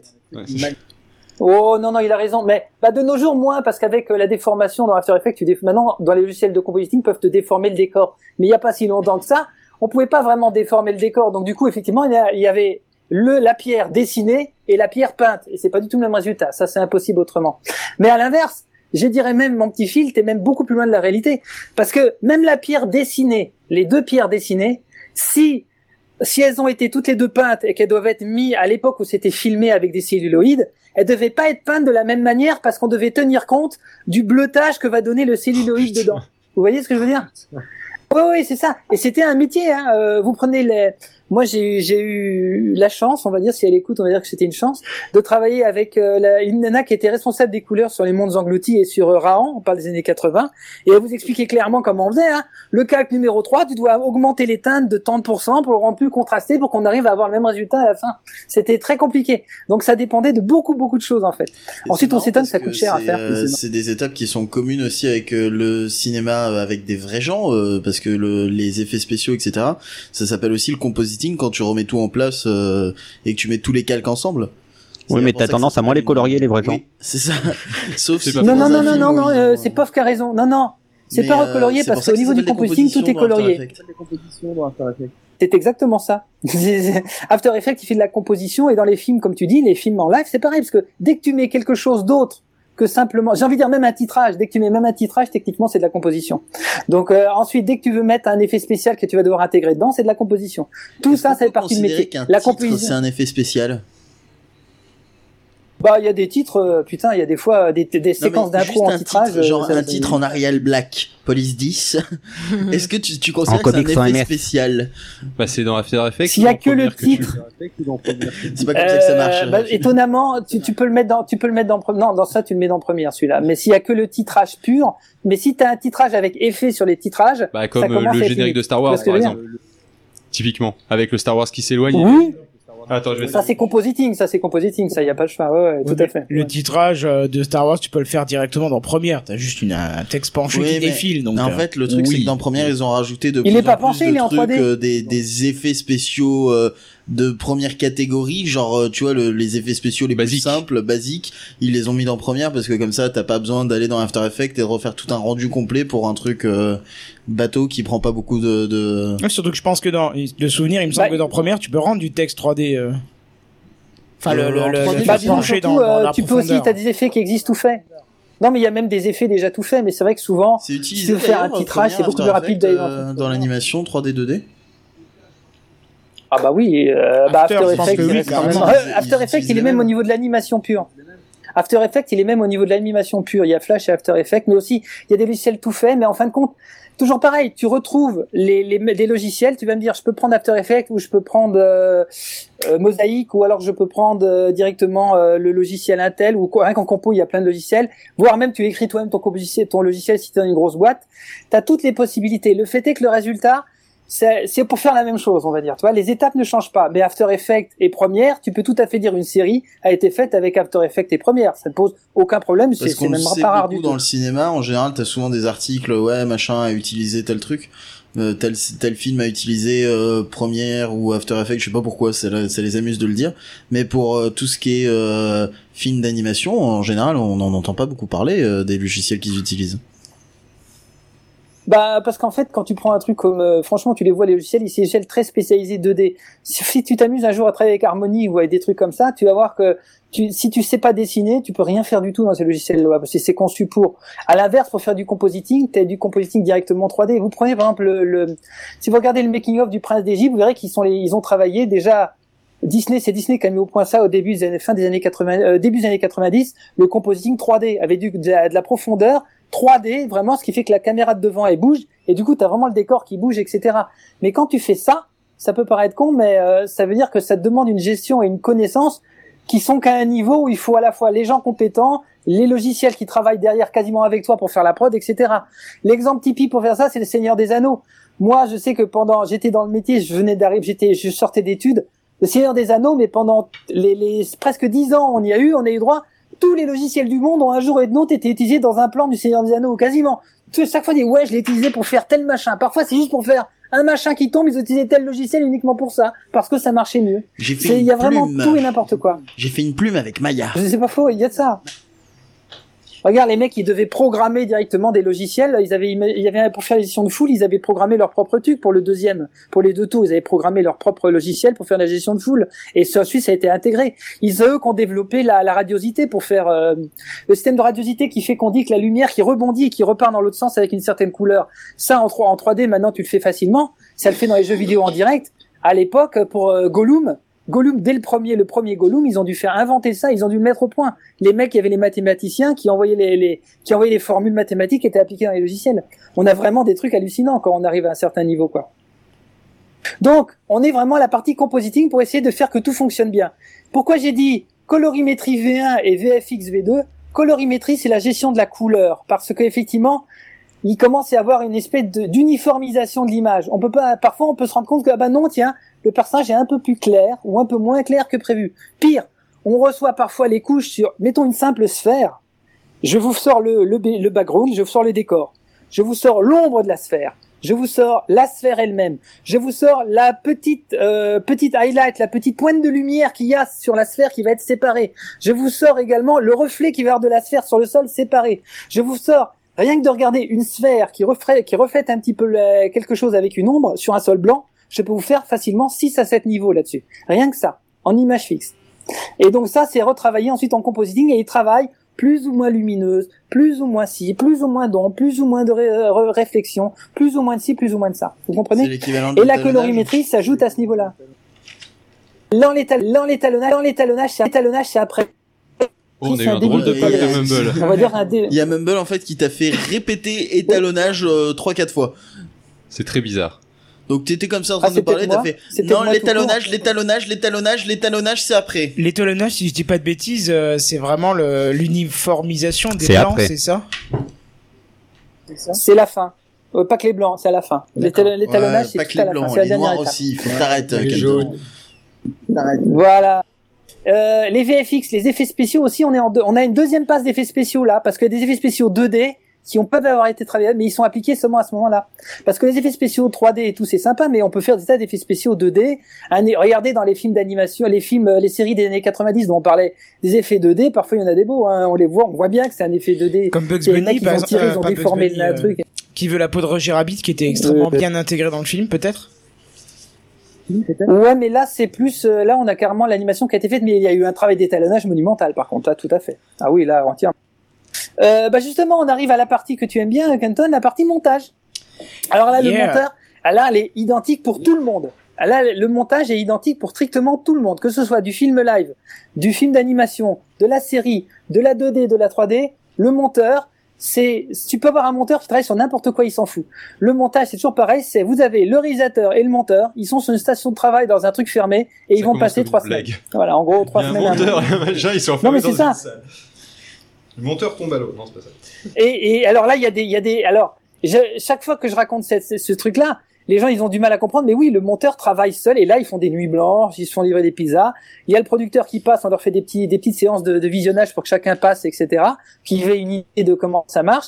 On coupe, c'est là qu'on coupe des scènes. C'est là que c'est la partie terrible où tu peux avoir, tu vois, tu as fait ta scène. Tu, te- Phil tout à l'heure, il disait chaque plan a été refait 20 fois. Il a raison. Mais imagine ta scène que tu as travaillé, tu as même eu la chance d'avoir travaillé au layout. Je vous dis, c'est le gars qui a vécu ça qui vous le dit. Il a même eu la chance de travailler au layout. Il a eu la chance de travailler à l'animation. Il a même permis à la faire le rendu. Il a même donné son avis à la composition. La scène, elle est placée dans le film. T'es fier. Ça passe au montage, il sort, ils l'ont coupé. Et là, je te jure que t'es dégoûté, quoi. Tu Tout simplement, t'es dégoûté. pas en plus. Tu dis ma scène. C'est pour ça que les vendeurs de lames de cutter Ah non, font non, vois vachement la plus de ventes à ce moment-là. Ouais, tout à fait. Là, il te, il te, tu vois seulement dans le film, tu dis, ma scène, elle est où? Elle est plus là. Non, on l'a coupée, t'es pas bien. On fallait qu'on gagne du temps, fallait si. La Il y a la aussi la merde. notion de timing. Prenez au niveau, bah, au niveau du timing, il faut bien comprendre que euh, et je repars du montage normé, après, mais au niveau du timing, c'est compliqué parce que sur, C'est ça pardon, c'est très normé au niveau des, des séries. Une série doit faire 26 minutes, 26 minutes au chrono. 26 minutes, pas 25, 30, pas 26, 2. Euh, 26 minutes. Et vous savez pourquoi? À cause de la publicité qui va autour. Cité qui va autour. À cause de la publicité qui va autour. Parce que quand on sait le prix de la seconde, on sait qu'il faut pas se planter d'une seconde. Semble prix de la seconde de pub est tel 26 que tu te trompes pas d'une minutes, 22 minutes, 42 minutes, euh, 56 minutes. Après, t'as 1 heure. Et Bah, c'est connu, c'est le- plutôt le, du 1h30. double. Regarde, t'as non, t'as 26, 13, euh, 6, euh, 3, et puis dans l'autre sens, t'as 42, etc. Vous prenez par exemple les séries télé américaines, elles durent 42 minutes. Ouais, Sauf moi, les Doctor Who, mais de peu- 20 Mais je crois, minutes. je crois Mais- qu'il y a euh, justement Game of Thrones qui est comme ça où le gars il fait je m'en branle en fait euh, les épisodes un coup je leur fais euh, 52 un coup je leur fais 53 un coup je leur fais 49 c'est une série Ça dépend qui est producteur derrière. Prenez par exemple la BBC, ils en ont rien à foutre. Parce que d'abord, c'est une télévision euh, d'État, donc euh, allez, ils visent pas forcément de la pub. Et puis eux, ils savent de toute façon, ils vont gagner de l'argent en vendant Doctor Who, en le passant en DVD. Donc eux, ça peut durer 58 jusqu'à 58 minutes, ils ont envie, ça leur fait plaisir, c'est c'est bien, ils laissent les auteurs travailler. À l'inverse, Vous prenez une série comme... euh, Oui, voilà. À l'inverse, vous avez euh, des séries comme c'était quoi? C'était euh, les petits, euh, les drôles de petites bêtes. euh, c'était euh, sur euh, la 5 il y a longtemps. Euh, là, c'était la, je me souviens très bien. Et puis il y avait aussi euh, Kiri le clown aussi, la série qui était passée sur la cinquième. Là, on savait qu'il y avait la directrice des programmes qui allait visionner tous les montages et avec un chronomètre. Elle a un chronomètre à la main, c'est les bons vieux chronos et clic.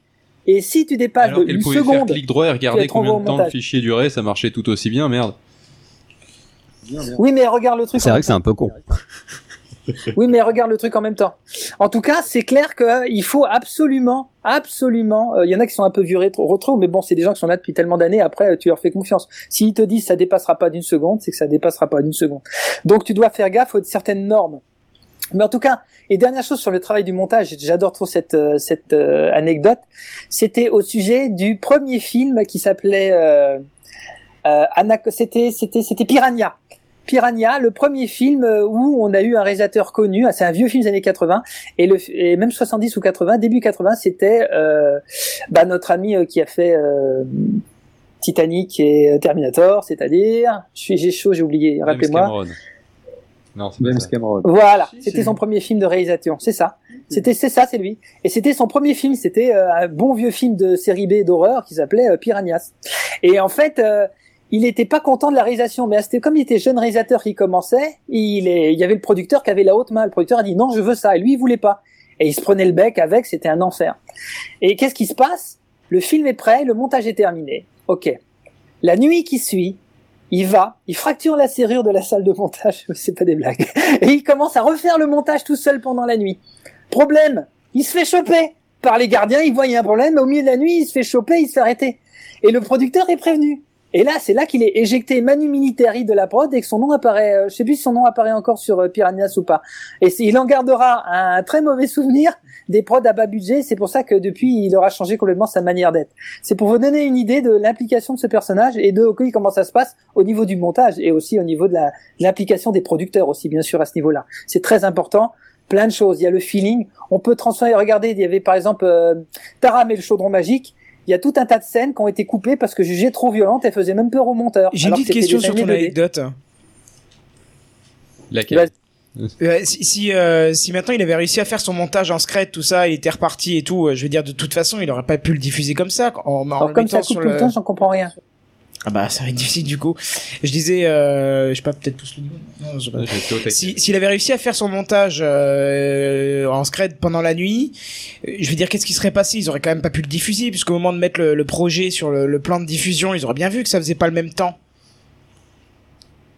Dans tous les cas, ça aurait foutu un gros bordel lorsqu'il y aurait eu des fusions, c'est vrai. Maintenant, j'imagine très bien la scène qu'une fois que le truc est fait, s'il refait le montage, le producteur, il l'a vu une fois, il veut pas forcément le revoir dix fois pour le producteur. Surtout ce genre de producteur-là, tu peux être sûr que les films, ils en Ouais, font c'est 60. c'est bon, c'est réglé. Donc, euh, je, je passe la bobine euh, master et il puis ils en font des copies moment et autre. voilà, Voilà, ça aurait été drôle. On imagine quand même le gars qui a pu se passer, c'est marrant. Euh, donc, et dernière étape, et euh, c'est là qu'intervient au niveau du montage. Une fois que le montage est fait, c'est là qu'intervient la fameuse colorimétrie et étalonnage. C'est là. Elle arrive là, et elle arrive aussi, à, mais elle est inclue dans l'étape suivante, je veux dire, c'est la pellicule disque dur. C'est préparer votre film pour le support de diffusion. Parce que c'est pas la même chose si vous préparez pour une pellicule qui va être envoyée euh, dans les films, comme les cinémas, vous préparez une autre, une VHS ou une, euh, plutôt pas une VHS, une connerie, mais une, euh, une cassette bêta, par exemple, une Betamax qui va être envoyée dans les chaînes de télé, ou alors que vous prépariez bah, un DVD, on en parlera tout à l'heure, par exemple. C'est pas du tout le même résultat, et pour ça, il faut faire une, colo- une un étalonnage un peu différent, en a sachant vu que sur la VHS que si on faisait juste un simple effet VHS, ça donnait un effet dégueulasse sur le teaser, donc euh, je suppose que c'était réétalonné aussi pour les VHS à l'époque. Pour pouvoir Bah, la raison, par exemple, c'est que le PAL sécam, ça, ça booste le contraste. Et donc, du coup, vaut mieux envoyer un truc décontrasté. Parce que ça, comme ça, il va être remis en avant le contraste. C'est par exemple, vous voyez, étalonnage pour la VHS et étalonnage pour la pellicule, le passage en pellicule, euh, pellicule film euh, argentique, ça va donner quelque chose qu'il faut aussi étalonner pour la même manière que quand on étalonne pour un disque dur qui va être, qui maintenant c'est fait par disque dur, c'est différent parce qu'on étalonne les caméras et les projecteurs en fonction de disque dur. Le format est déjà fait en fonction du modèle et il y a vraiment des, des normes toutes faites à ce niveau-là. Donc il suffit d'appliquer la Ouais, norme c'est comme, pour c'est tel comme genre pour de les, euh, comme pour les écrans où t'as euh, t'as un étalonnage qui peut être fourni par le par le constructeur. C'est la même chose en fait. C'est la même ça, chose qu'étalonner un écran ça. sur un ordinateur. C'est exactement ça. Tout à fait. C'est pareil. Euh, mais il y a l'étalonnage artistique qui aurait eu lieu avant, qui lui, effectivement, consiste à dire, là, telle scène, j'ai plutôt envie de mettre un petit, un léger, dé- une légère, je sais pas moi, Ah ben j'ai un bon exemple pour toi un si tu peu veux. rétro. Si j'ai un j'ai un bon exemple pour toi, c'est euh, c'est dans Matrix où euh, tout ce qui se passe dans la matrice a un étalonnage qui tire vers le vert Exact. et euh, et où euh, tout ce qui se passe dans la réalité a un truc qui tire vers le bleu. Le bleu? Ah, il me semblait que c'était le Eh, bleu. exact. Non, il non, me semblait que c'était c'est aussi un peu plutôt chaud. Il me semblait que c'était une couleur chaude. Moi, je me souviens Ah ouais plutôt dans la Ouais, je sais réalité, pas, c'est c'est- plus moi chaud. je le voyais bleu moi Mais- mais, euh, donc du coup c'est pour ça que Mais c'est logique, hein. C'est très exactement cet exemple-là. Là, c'est voilà euh, étalonnage artistique, et ensuite on a l'étalonnage, euh, la partie étalonnage euh, technique, on va dire. Et une fois qu'on est là, ça y est, on est prêt. On est prêt à ah bah non, on n'est pas prêt à regarder encore. On Ah, va, on va passer à la suite. Putain. non parce qu'il est 17h40 quand même au bout d'un moment faudrait y aller quoi. On Mais le sait c'est que c'est pas prêt parce qu'il y a encore plein de 17h30 mais c'est pas grave si on est à la bourre. Et on a commencé en Bah, avance. je sais pas, on est On bon, a on est commencé à en avance mais on savait que c'était Raoul. On savait que c'était Raoul. On Mais attends, c'est une heure ou une heure et demie. Je sais plus que je sais Ouais, plus combien de temps c'est. C'était c'était Un une heure à l'origine et euh, finalement euh, Ah, t'avais une heure et demie et t'es en train de la dépasser mais c'est pas grave. on écoute, on est Bah, allez, je prends encore euh, 5-10 voilà. minutes. Mais il y a pas de souci. Mhm. Non, mais c'est chiant. Je sais que c'est chiant. Ah non, non, non, Ah c'est Ah pas Ah chiant. franchement, c'est super cool. C'est pour ça que je te dis juste, euh, ne, avance, mais fais tout. On avance vite. Euh, parce que là, on est à la tout, partie, hein, vous allez euh, tous intervenir. On a le temps. Non, non, mais on va, on va, on va, on va passer à la, à la partie, la partie suivante. Tout le monde peut intervenir. Vous avez sûrement tous des anecdotes. C'est la pub et la diffusion. La pub, c'est de la merde. marche Bah, la pub, déjà, c'est le teaser qui sort plusieurs mois en avance. Le teaser, c'est avec les fameux bouts qui sont presque finis que Phil, il avait parlé tout à l'heure. Le film, il avance un peu à une sorte de vitesse et on commence à foutre des teasers là-dedans. On peut foutre des teasers d'un film qui est pas fini, mais on a déjà quelques scènes. Bah oui, et on fait un pré-teaser de quelques secondes dedans. avec juste la voix off et un peu de fondu. C'est un teaser, ça dure, ça peut durer quelques, quelques secondes, tu sais. Regardez les teasers de Star Wars. On a pu avoir des petits bouts, euh, juste la voix off avec, euh, Ah ouais. Oui, mais c'est parce que c'est juste une Wars. image qui passe et ah, tout le monde voilà et hop c'est parti. Ouais, mais c'est parce qu'il y a une telle attente que même un truc de 30 secondes, de 20 secondes, ça marche. Bah, euh, l'un des teasers de Star Et ça, Wars, ça il marche, était tout con. euh, C'était, euh, c'était simplement euh, le, le, le, dans la forêt avec le, le sabre laser en croix, euh, et, euh, et c'était juste ça. Et puis fondu au noir, Star Wars arrive bientôt. Point. Voilà, une scène, elle dure, euh, allez, trois secondes, et, euh, et tout le monde était, était en train de mouiller son calbut ou de se battre pour dire ce sabre laser, c'est de la merde et tout. Enfin voilà, et bon, Et ça, ça déchaînait les, c'était de la merde. ça déchaînait les passions euh, avec trois, trois secondes de, de film. Quoi. C'est très exactement comme ça qu'on fait. C'est-à-dire que tu rajoutes les, les machins au fur et à mesure qu'ils sont faits, tu peux en prendre un petit bout et même, si c'est pas exactement la même chose au résultat final, c'est pas très grave. En Ça tout cas, au fur et à mesure, on va sortir des petits Squad, hein. Non, moi j'ai pas vu pas- encore, donc pas- me spoil pas. Et en tout cas, donc c'est des instants de prod. Euh, ça sert aussi les teasers à, à côté, en plus de la diffusion. Comme c'est plusieurs mois, beaucoup de mois en amont, les teasers ils permettent aussi de, de, de démarcher pour avoir d'autres gens qui amènent du, fric- du fric encore. Vous savez les fameux 130% dont on a parlé. Ah oui, pour Eh que ben, le on producteur peut il trouver se encore d'autres personnes un avec peu. ça. Ah ouais, c'est un bon plan ça pour ramener pour ramener Genre, du- justement, il a fini deux tiers du film, il a besoin d'encore un tiers, il a besoin d'une rallonge, donc là, il va utiliser les teasers pour démarcher, c'est ça? Ou alors, autre exemple, euh, dans Blanche-Neige et les Sept Nains, euh, Disney n'avait pas forcément tout le budget, mais quand il a fini la première moitié, il a fait une espèce de teaser, il a montré des rushs, etc. aux gens, à des rushs finis, aux banques, et en voyant les rushs, les banques lui ont dit on vous donne un crédit illimité, allez-y, finissez.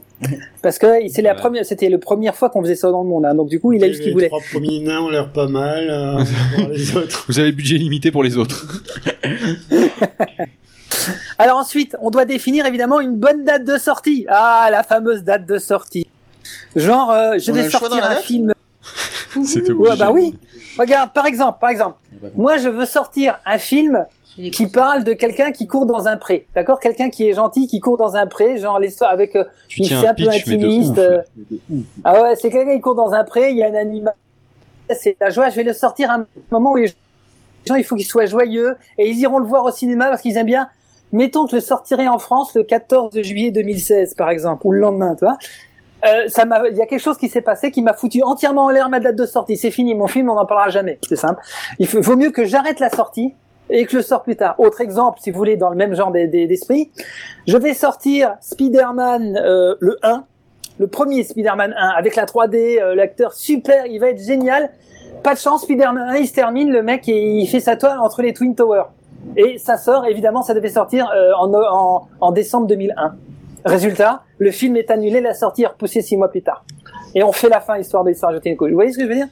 Ouais, Les mais films- les ça, est-ce que sont c'est pas compliquées, juste Parce que de la même manière gens, dans un coton alors qu'il faudrait pas quoi Tu crois que c'est juste Ça, c'est question une de autre problématique, ça.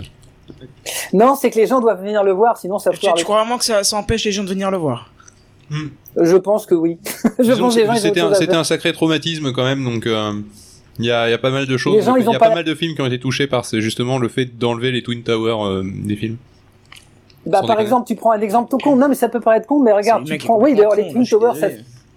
Et en plus, je vous rappelle, je vous rappelle, je vous rappelle que Spider-Man, il faisait sa toile entre les Twin Towers avec le drapeau américain qui flottait derrière. Qu'est-ce qu'on va voir à dire? Bah, désolé, mais en fait, les Twins, elles sont plus là. Du coup, ça, ça fout en l'air le symbole même de la scène.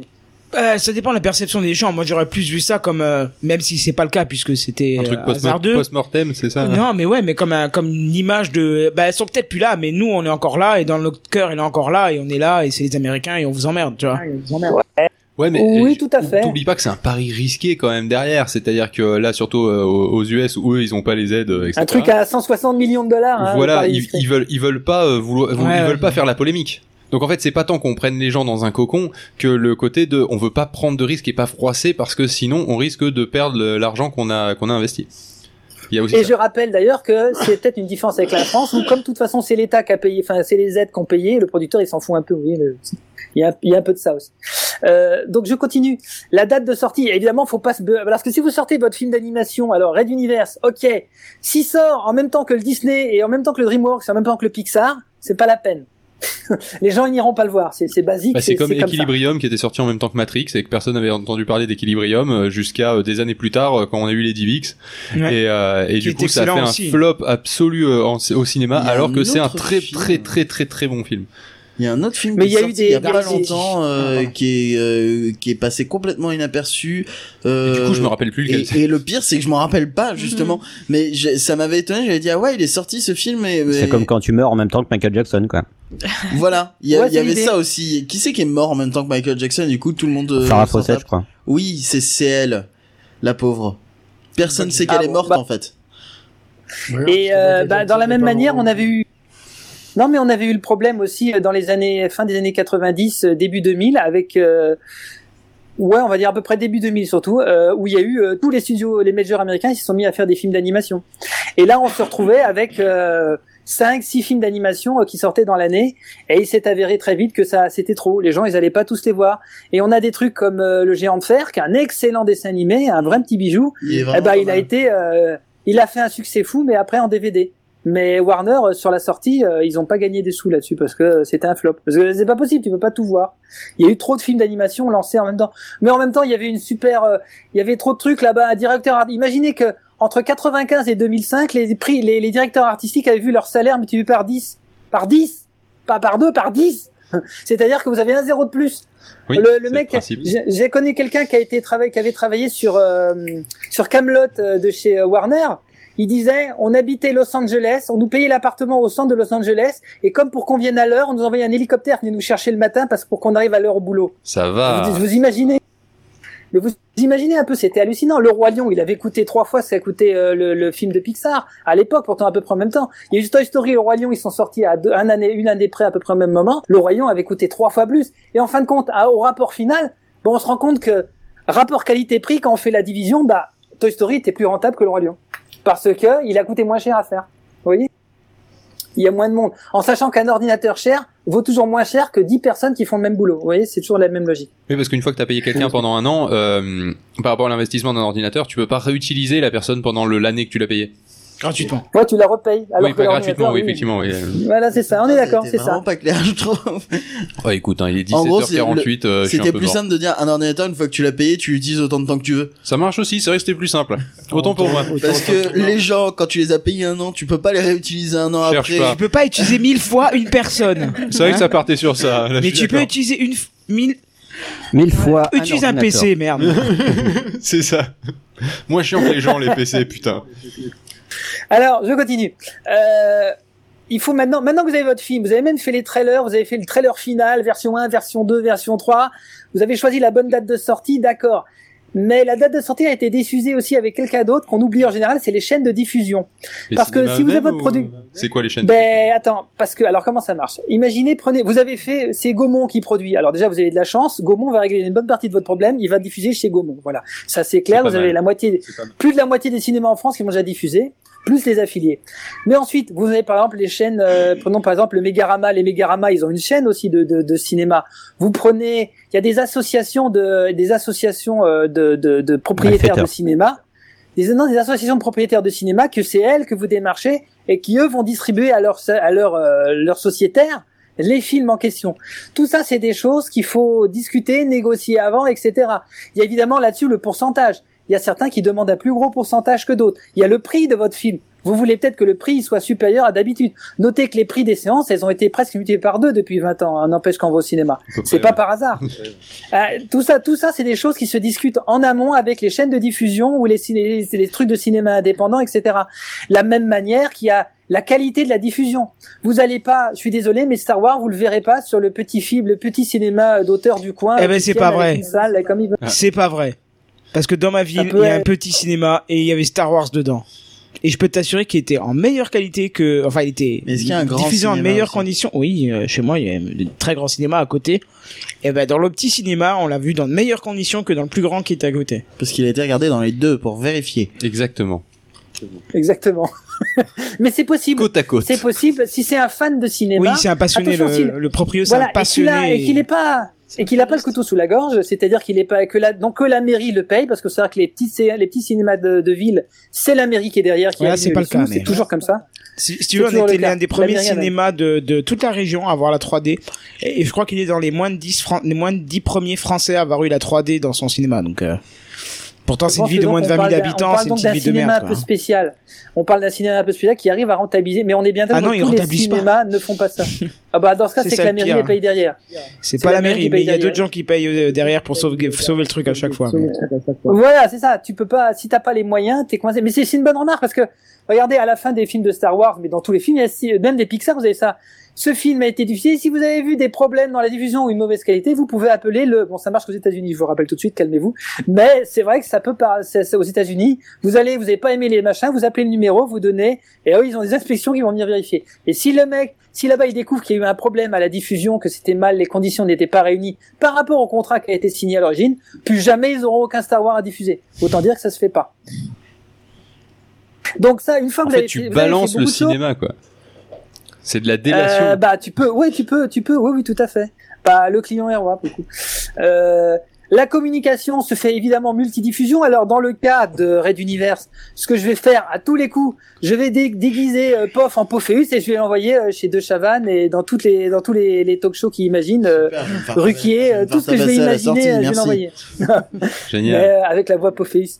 Mais euh, non, non, mais je vais l'envoyer partout. Vous avez vu, par exemple, pour le, le moi dans mes cours, alors ça a dû changer depuis le temps, il a sûrement été battu, mais à l'époque, vous vous souvenez de Bees, euh, un truc sur les abeilles de DreamWorks, une histoire Ah avec oui, des de abeilles. nom, mais je l'ai jamais regardé. Ça a été, Ouais, a alors été vous sous pas vu, c'est normal, mais ça a été le plus gros euh, budget euh, campagne publicitaire des États-Unis sur un film d'animation qui est de tous les temps. À tel, on a eu droit à France, on tout en a et la liste. entendu parler. Hein. Bah, à, en, à- le- le- l'acteur principal, par exemple, ils l'ont été l'envoyer à, tout, à plusieurs festivals et en direct dans plusieurs talk-shows, habillé en, en abeille. C'est juste l'acteur de la voix, hein, celui qui juste la voix. Et euh, il a été, on a eu droit à tout. Si vous prenez par exemple la liste de tout ce qui a été fait pour Biz, vous avez en fait la liste exacte de la totalité des choses qu'il est possible de faire pour faire la pub d'un film. Ah ouais, d'accord. C'est simple, tous. Ils ont tout fait. Il y avait eu là-bas des, des sites web qui s'étaient développés sur anti-publicité bise, tellement ils en pouvaient plus les gens là-bas. Mais Vraiment, c'était, faut imaginer, on- il y avait une, une espèce de, de, de, de couverture, mais médiatique absolue. Ils ont payé, ils ont fait tout ce qu'il fallait pour qu'on entende parler Star partout. Wars, à la fin on n'en pouvait plus quand même. Hein. Non, parce que Star Wars, il y avait des fans quand même, alors que là, euh, Ouais, mais attends, il y avait quand même des chips Star Wars, de l'eau Star Wars quoi. Il y avait vraiment tout. Non, non, attention, ne confondez pas merchandising. Ah d'accord, c'est pas produit dérivé quoi, c'est c'est vraiment C'est publicité. pas produ- euh, là on parle pas de produits dérivés, là on parle juste de la, de la de trucs parce que le produit dérivé a aussi fait office office de publicité. Attention, hein, parce que on sort les produits dérivés avant le film, parce que justement le produit dérivé on va en parler. Mais euh, le fait est que rien que d'en parler, que imagine que toi tu veux te défouler, tu allumes internet, t'as une pub YouTube au milieu de ton truc, pof c'était bise. Moi, Automatiquement t'avais pas une une défouler, j'allume un être humain après, ça c'est question de personne. Voilà, bah, tu peux, mais c'était t'avais Il y a des gens, ils allaient dans les, dans les champs cramer les ruches d'abeilles tellement ils en pouvaient plus. Et moi, personnellement, je me connecte à Internet. alors on se fait plus la bise. Moi, je me connecte à Internet, mais j'allume pas Internet, hein, parce que euh, si je pouvais allumer et éteindre Internet, je pense que les gens seraient pas contents. Non. Je continue. Hein. Alors Oui. ensuite, on peut. Alors, il y a évidemment. Donc, on dit communication multidirection. Alors d'abord, on communique vers les fans du truc. Dans mon cas, j'aurais plutôt tendance à, à taper d'abord les fans de Red Universe, et puis au fur et à mesure, à grandir, à grandir, jusqu'on approche à la sortie. Plus on approche de la sortie, plus vous faites un panel de plus en plus large. Évidemment, vous avez toute la bordel habituelle que vous imaginez, les, les flyers, les affiches, les sites web, donc on a dit les talk shows, les machins, les bidules, les sorties. On est invité pour parler de comment on a fait le film, on a les acteurs qui vont parler du film, on a une partie du making of qui est envoyée, mais on voit le making of, mais en fait on voit rien. Et puis etc. etc. etc.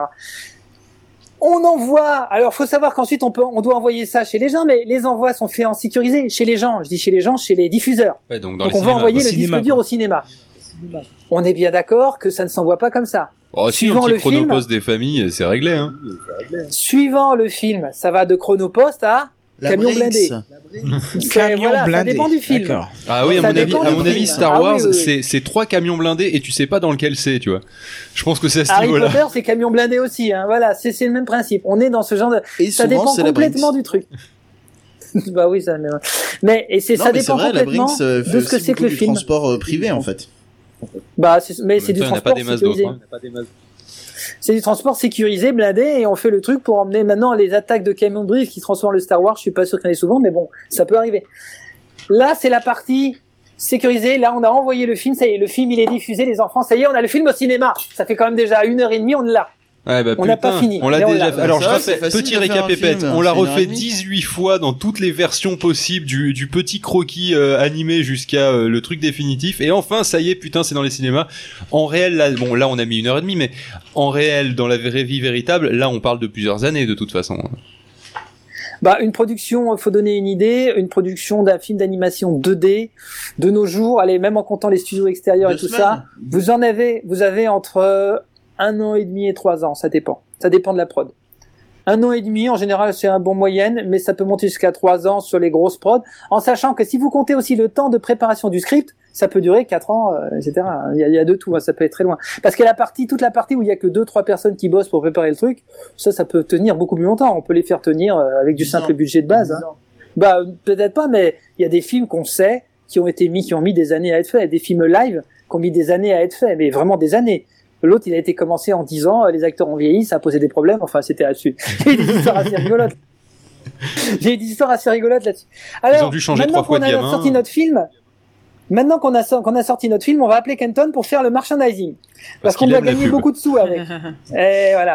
Alors rapidement, le merchandising, il commence très tôt. Pourquoi? Bah Parce que j'ai envie de dire, une fois qu'on a les designs des personnages, à quoi la conception qui a été faite de nos personnages, des décors et tout ça, on va pouvoir commencer à préparer Contactez le les Chinois.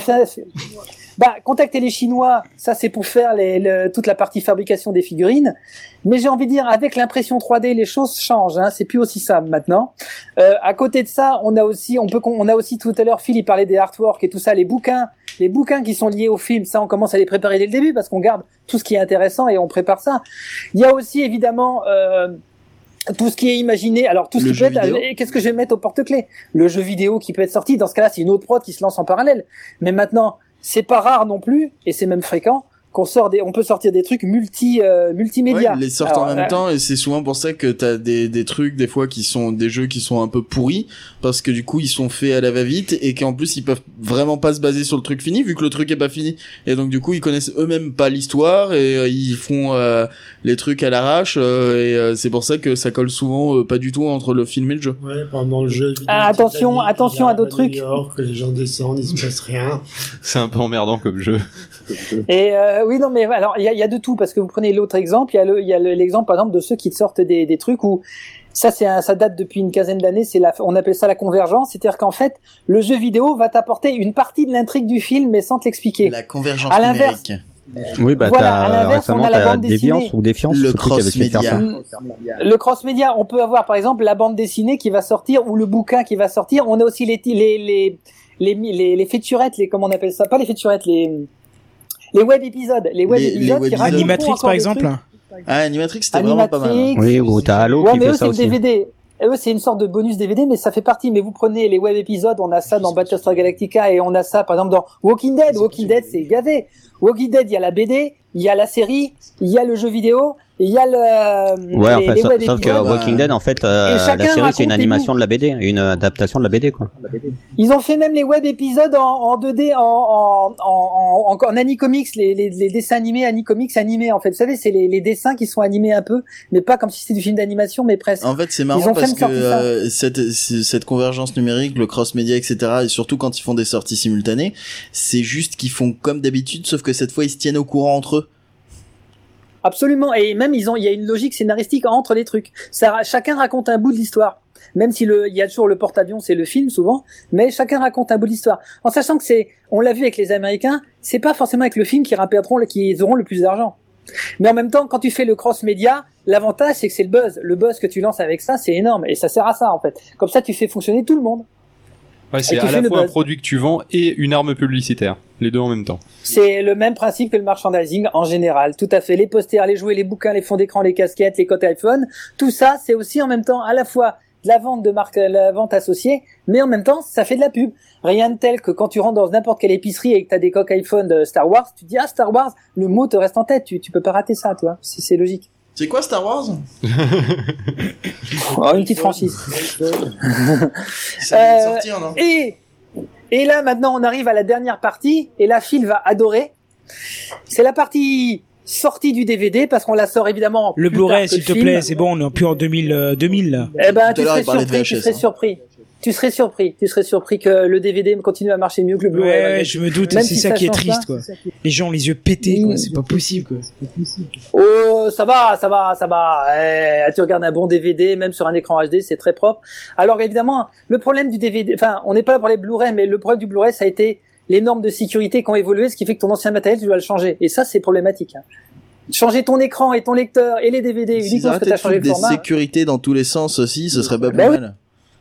Ça a été un gros problème. Bon, bref, je continue. Euh, alors, et là, Phil va adorer ce qui va suivre. Et d'ailleurs, comme il a le, il a le, le script de la- le script du Pomme 3 sous les yeux, il sait ce que je vais dire. Figurez-vous que pour faire le DVD, on repart au banc de montage. et on refait une nouvelle version.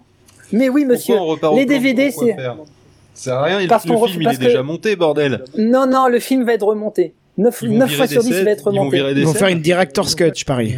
Ils vont faire une director's ça, cut. ouais. Alors ça, c'est à tous les coups. Non, Voilà. et puis t'as aussi l'histoire de Spielberg avec E.T. qui a remonté le truc dix mille fois. ouais. Il y a, à chaque réédition, il a remonté le Tu veux qu'on parle de différentes versions de Star Wars?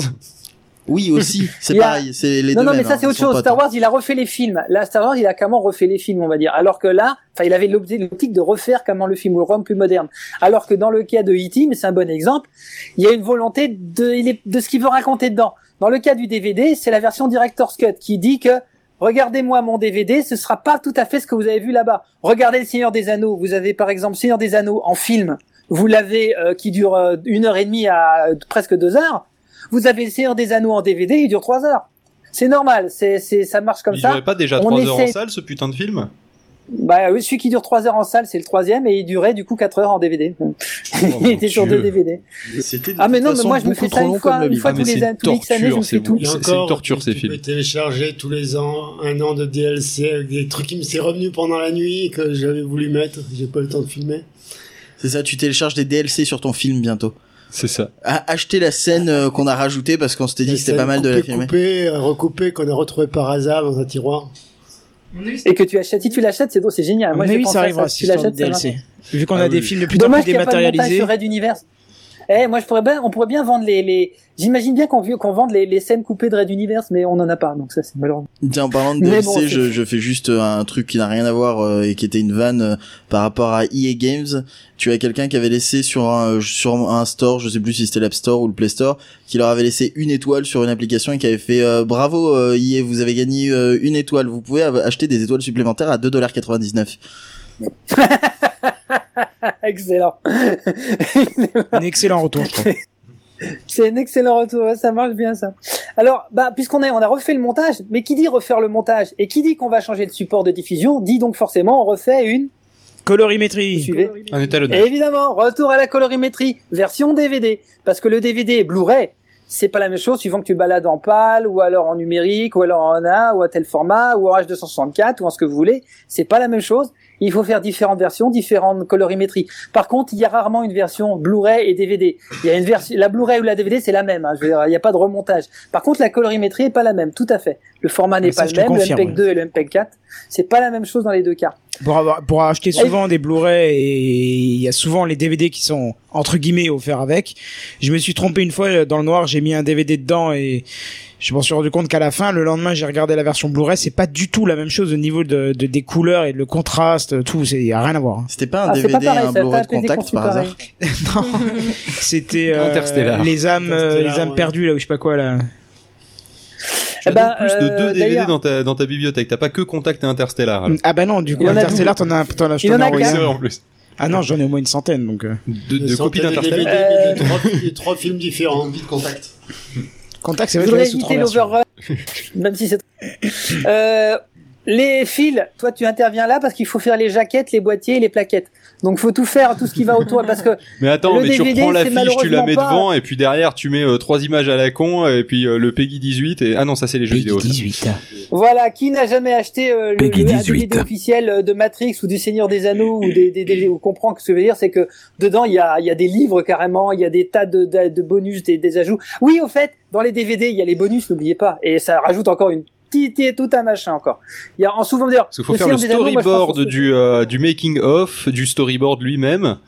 Euh, c'est Ah bah il y a le film, du, le film, Non, ouais, mais il y a à le mon film. avis, mais regardez. euh, à mon avis, les making of, ils se font pas chier, ils passent juste par le montage. Par contre, je peux te donner l'exemple euh, d'un truc de, de Joss Whedon, si je me trompe pas. Le sing-along blog euh, Dr. Horrible, c'était un, un film, enfin, c'était à la base une web série, euh, où euh, c'est une web série comédie musicale euh, dans le domaine des, enfin, dans le secteur des super-héros. Je, j'arrive pas à trouver le bon mot, c'est ni domaine ni secteur. L'univers. L'univers, voilà, merci. Et le truc, c'est que pour les bonus, en fait, ils ont fait les commentaires audio, mais chantés. Donc là, il y avait pas mal de boulot aussi, juste pour un bonus. Ils avaient Oui, bah, alors chanté, ça, ça ils avaient fait une comédie musicale de par-dessus la comédie musicale. Mais euh, moi je dis ça comme ça, mais pour le Seigneur des Anneaux, par exemple, pour le- ils ont fait retourner des scènes pour le DVD. Enfin pour la version euh, Blu-ray DVD, ils ont fait retourner des scènes encore euh, aux acteurs, etc. D'ailleurs c'est rigolo parce qu'on a l'actrice euh, principale, la, la nana, celle qui joue l'elfe là, elle devait embrasser euh, Aragorn, c'est la fin là, on est dans le dernier. Il y a un plan où elle devait embrasser Aragorn. Et en fait, euh, on voulait lui mettre une doublure, comme on voit de dos le mec, on s'en foutait. Elle a refusé. Ils ont dû faire venir Aragorn de Londres jusqu'en Nouvelle-Zélande pour retourner la scène, parce qu'en fait, elle voulait pas embrasser un autre type que lui. Ça, c'était un truc. euh, euh, bref, et euh, qu'est-ce que j'oublie de dire? Un détail aussi. euh, Prenez par exemple Seigneur des Anneaux, toujours c'est un bon exemple, mais euh, par exemple, vous avez le film, il dure deux DVD, vous avez les bonus, il dure deux DVD. Et quand tu dis le making of, c'est le simple film repassé au montage, non, pas du tout. Vous prenez par exemple Apocalypse Now, Voyage en enfer. Vous l'avez vu ce film-là Euh, oui. C'est c'est un film documentaire, pas Apocalypse Now. C'est un film documentaire qui raconte le tournage d'Apocalypse Now. Oui, et ce qui- truc, qui- dure une heure qui- et demie, oui, et c'est un qui est film quasiment aussi long, oui, voilà, c'est et qui, est, et qui est quasiment aussi intéressant et, et aussi, passionnant épique, que le aussi film. épique, on peut même dire. hein. Oui, aussi, oui, c'est vrai. Parce que les mecs qui, se, qui tournaient aux Philippines, comme si c'était au Vietnam, ils ont pas eu le droit de tourner au Vietnam, ils tournaient aux Philippines, et que c'était au milieu de la jungle. Il y avait la malaria, il y avait les, les- les- il y avait la pluie, la saison des pluies. Ils tournaient tous renfoncés dans la gadoue, la merde. Et il y a, ils avaient les hélicoptères de l'armée euh, philippine. Mais comme il y a eu une guérilla qui est apparue de l'autre côté, on leur enlève l'hélicoptère du jour au lendemain. Ils se retrouvent sans hélicoptère pour tourner. Et ils savent même pas comment être approvisionné certaines fois.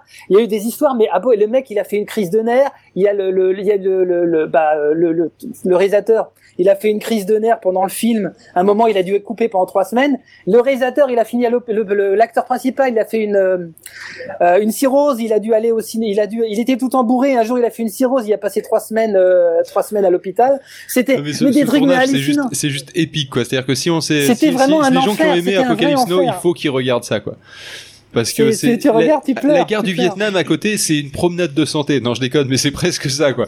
C'est-à-dire que les mecs, ils ont presque autant galéré que les personnages, quoi.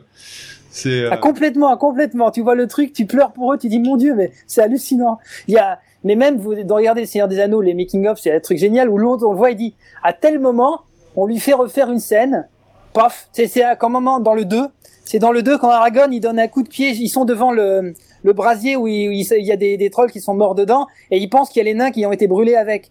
Et il est tellement déçu, il donne un grand coup de pied dans une espèce de casque. Vous voyez cette scène, il crie ah, il tombe à genoux et il crie ah. Et en fait, ils l'ont fait refait une fois. Et il disait, moi je trouvais qu'il criait pas assez, qu'on le sentait pas. Il l'a refait une fois, deux fois. Je laisse passer la moquette. Trois fois, quatre fois, cinq fois. Et tu dis, à la cinquième fois, tout d'un coup, il tape. Et il fait un cri qui, mais vraiment, qui vient du cœur. Il tombe à genoux et, et vraiment, on y était. Il dit, c'est que là, il génial, arrêtez. Par rapport au nain, il crie parce qu'il en a marre de tourner, quoi. Parce qu'il tente de tomber à l'épaule, Non. surtout, ouais.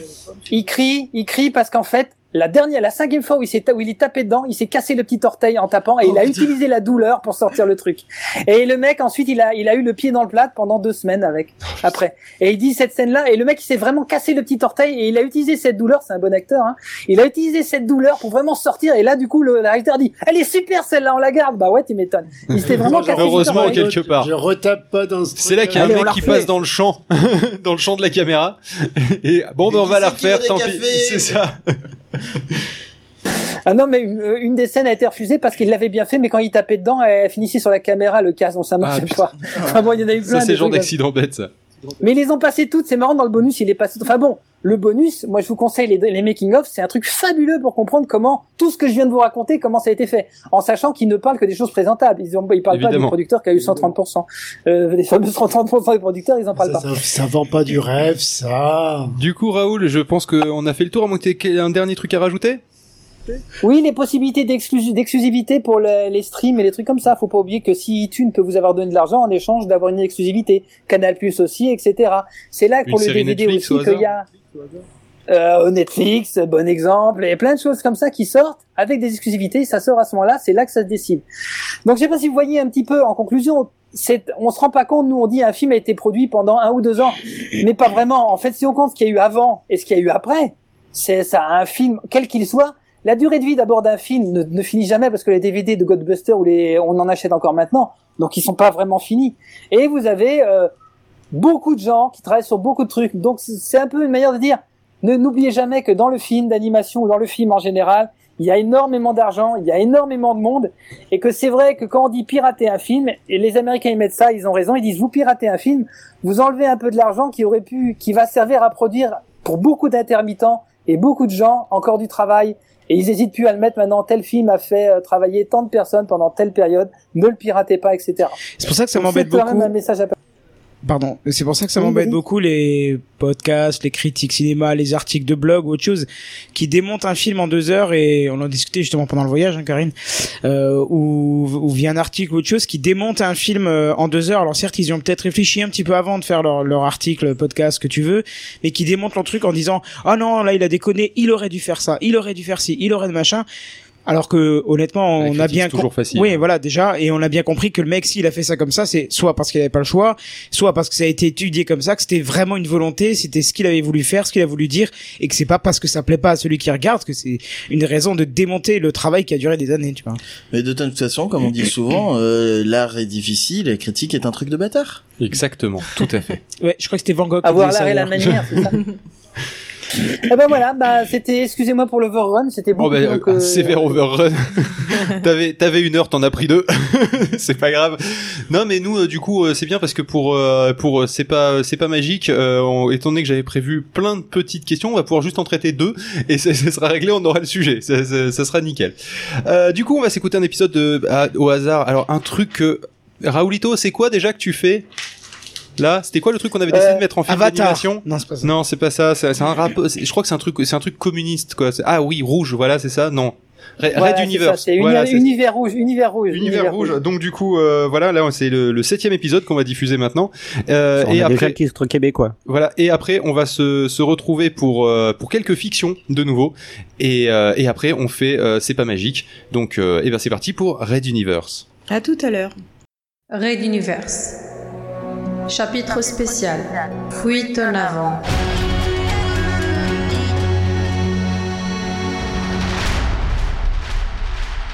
Épisode 7. Quelques secondes plus tard, Dave, face à son terminal, pianotait à une vitesse folle. Kaurentin, debout derrière lui, échangeait avec le second de Hill par radio. Je sais qu'on freine les pirates, mais là ils sont vraiment trop lents. J'ai remarqué aussi. J'ai un mauvais pressentiment. Toujours rien sur les caméras? Ils les neutralisent toutes.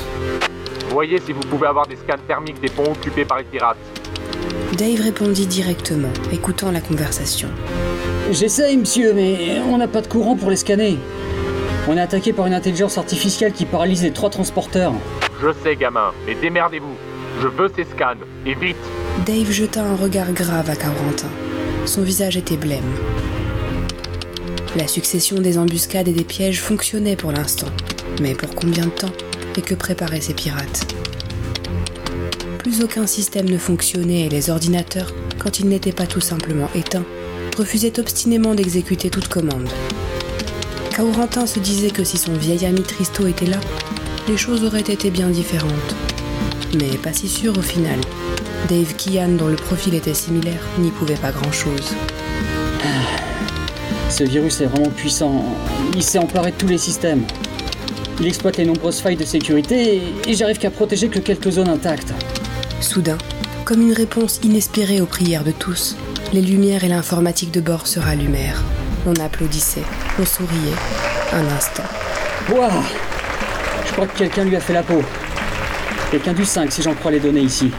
Kian sauta sur un autre terminal et pianota aussi vite que possible. Hmm. Reprogrammer les scanners pendant un court instant. Ils sont pas faits pour nous scanner nous-mêmes à l'origine. Au bout de quelques minutes, il s'arrêta, montrant à Gloalen une image des ponts inférieurs, parsemés de taches rouges.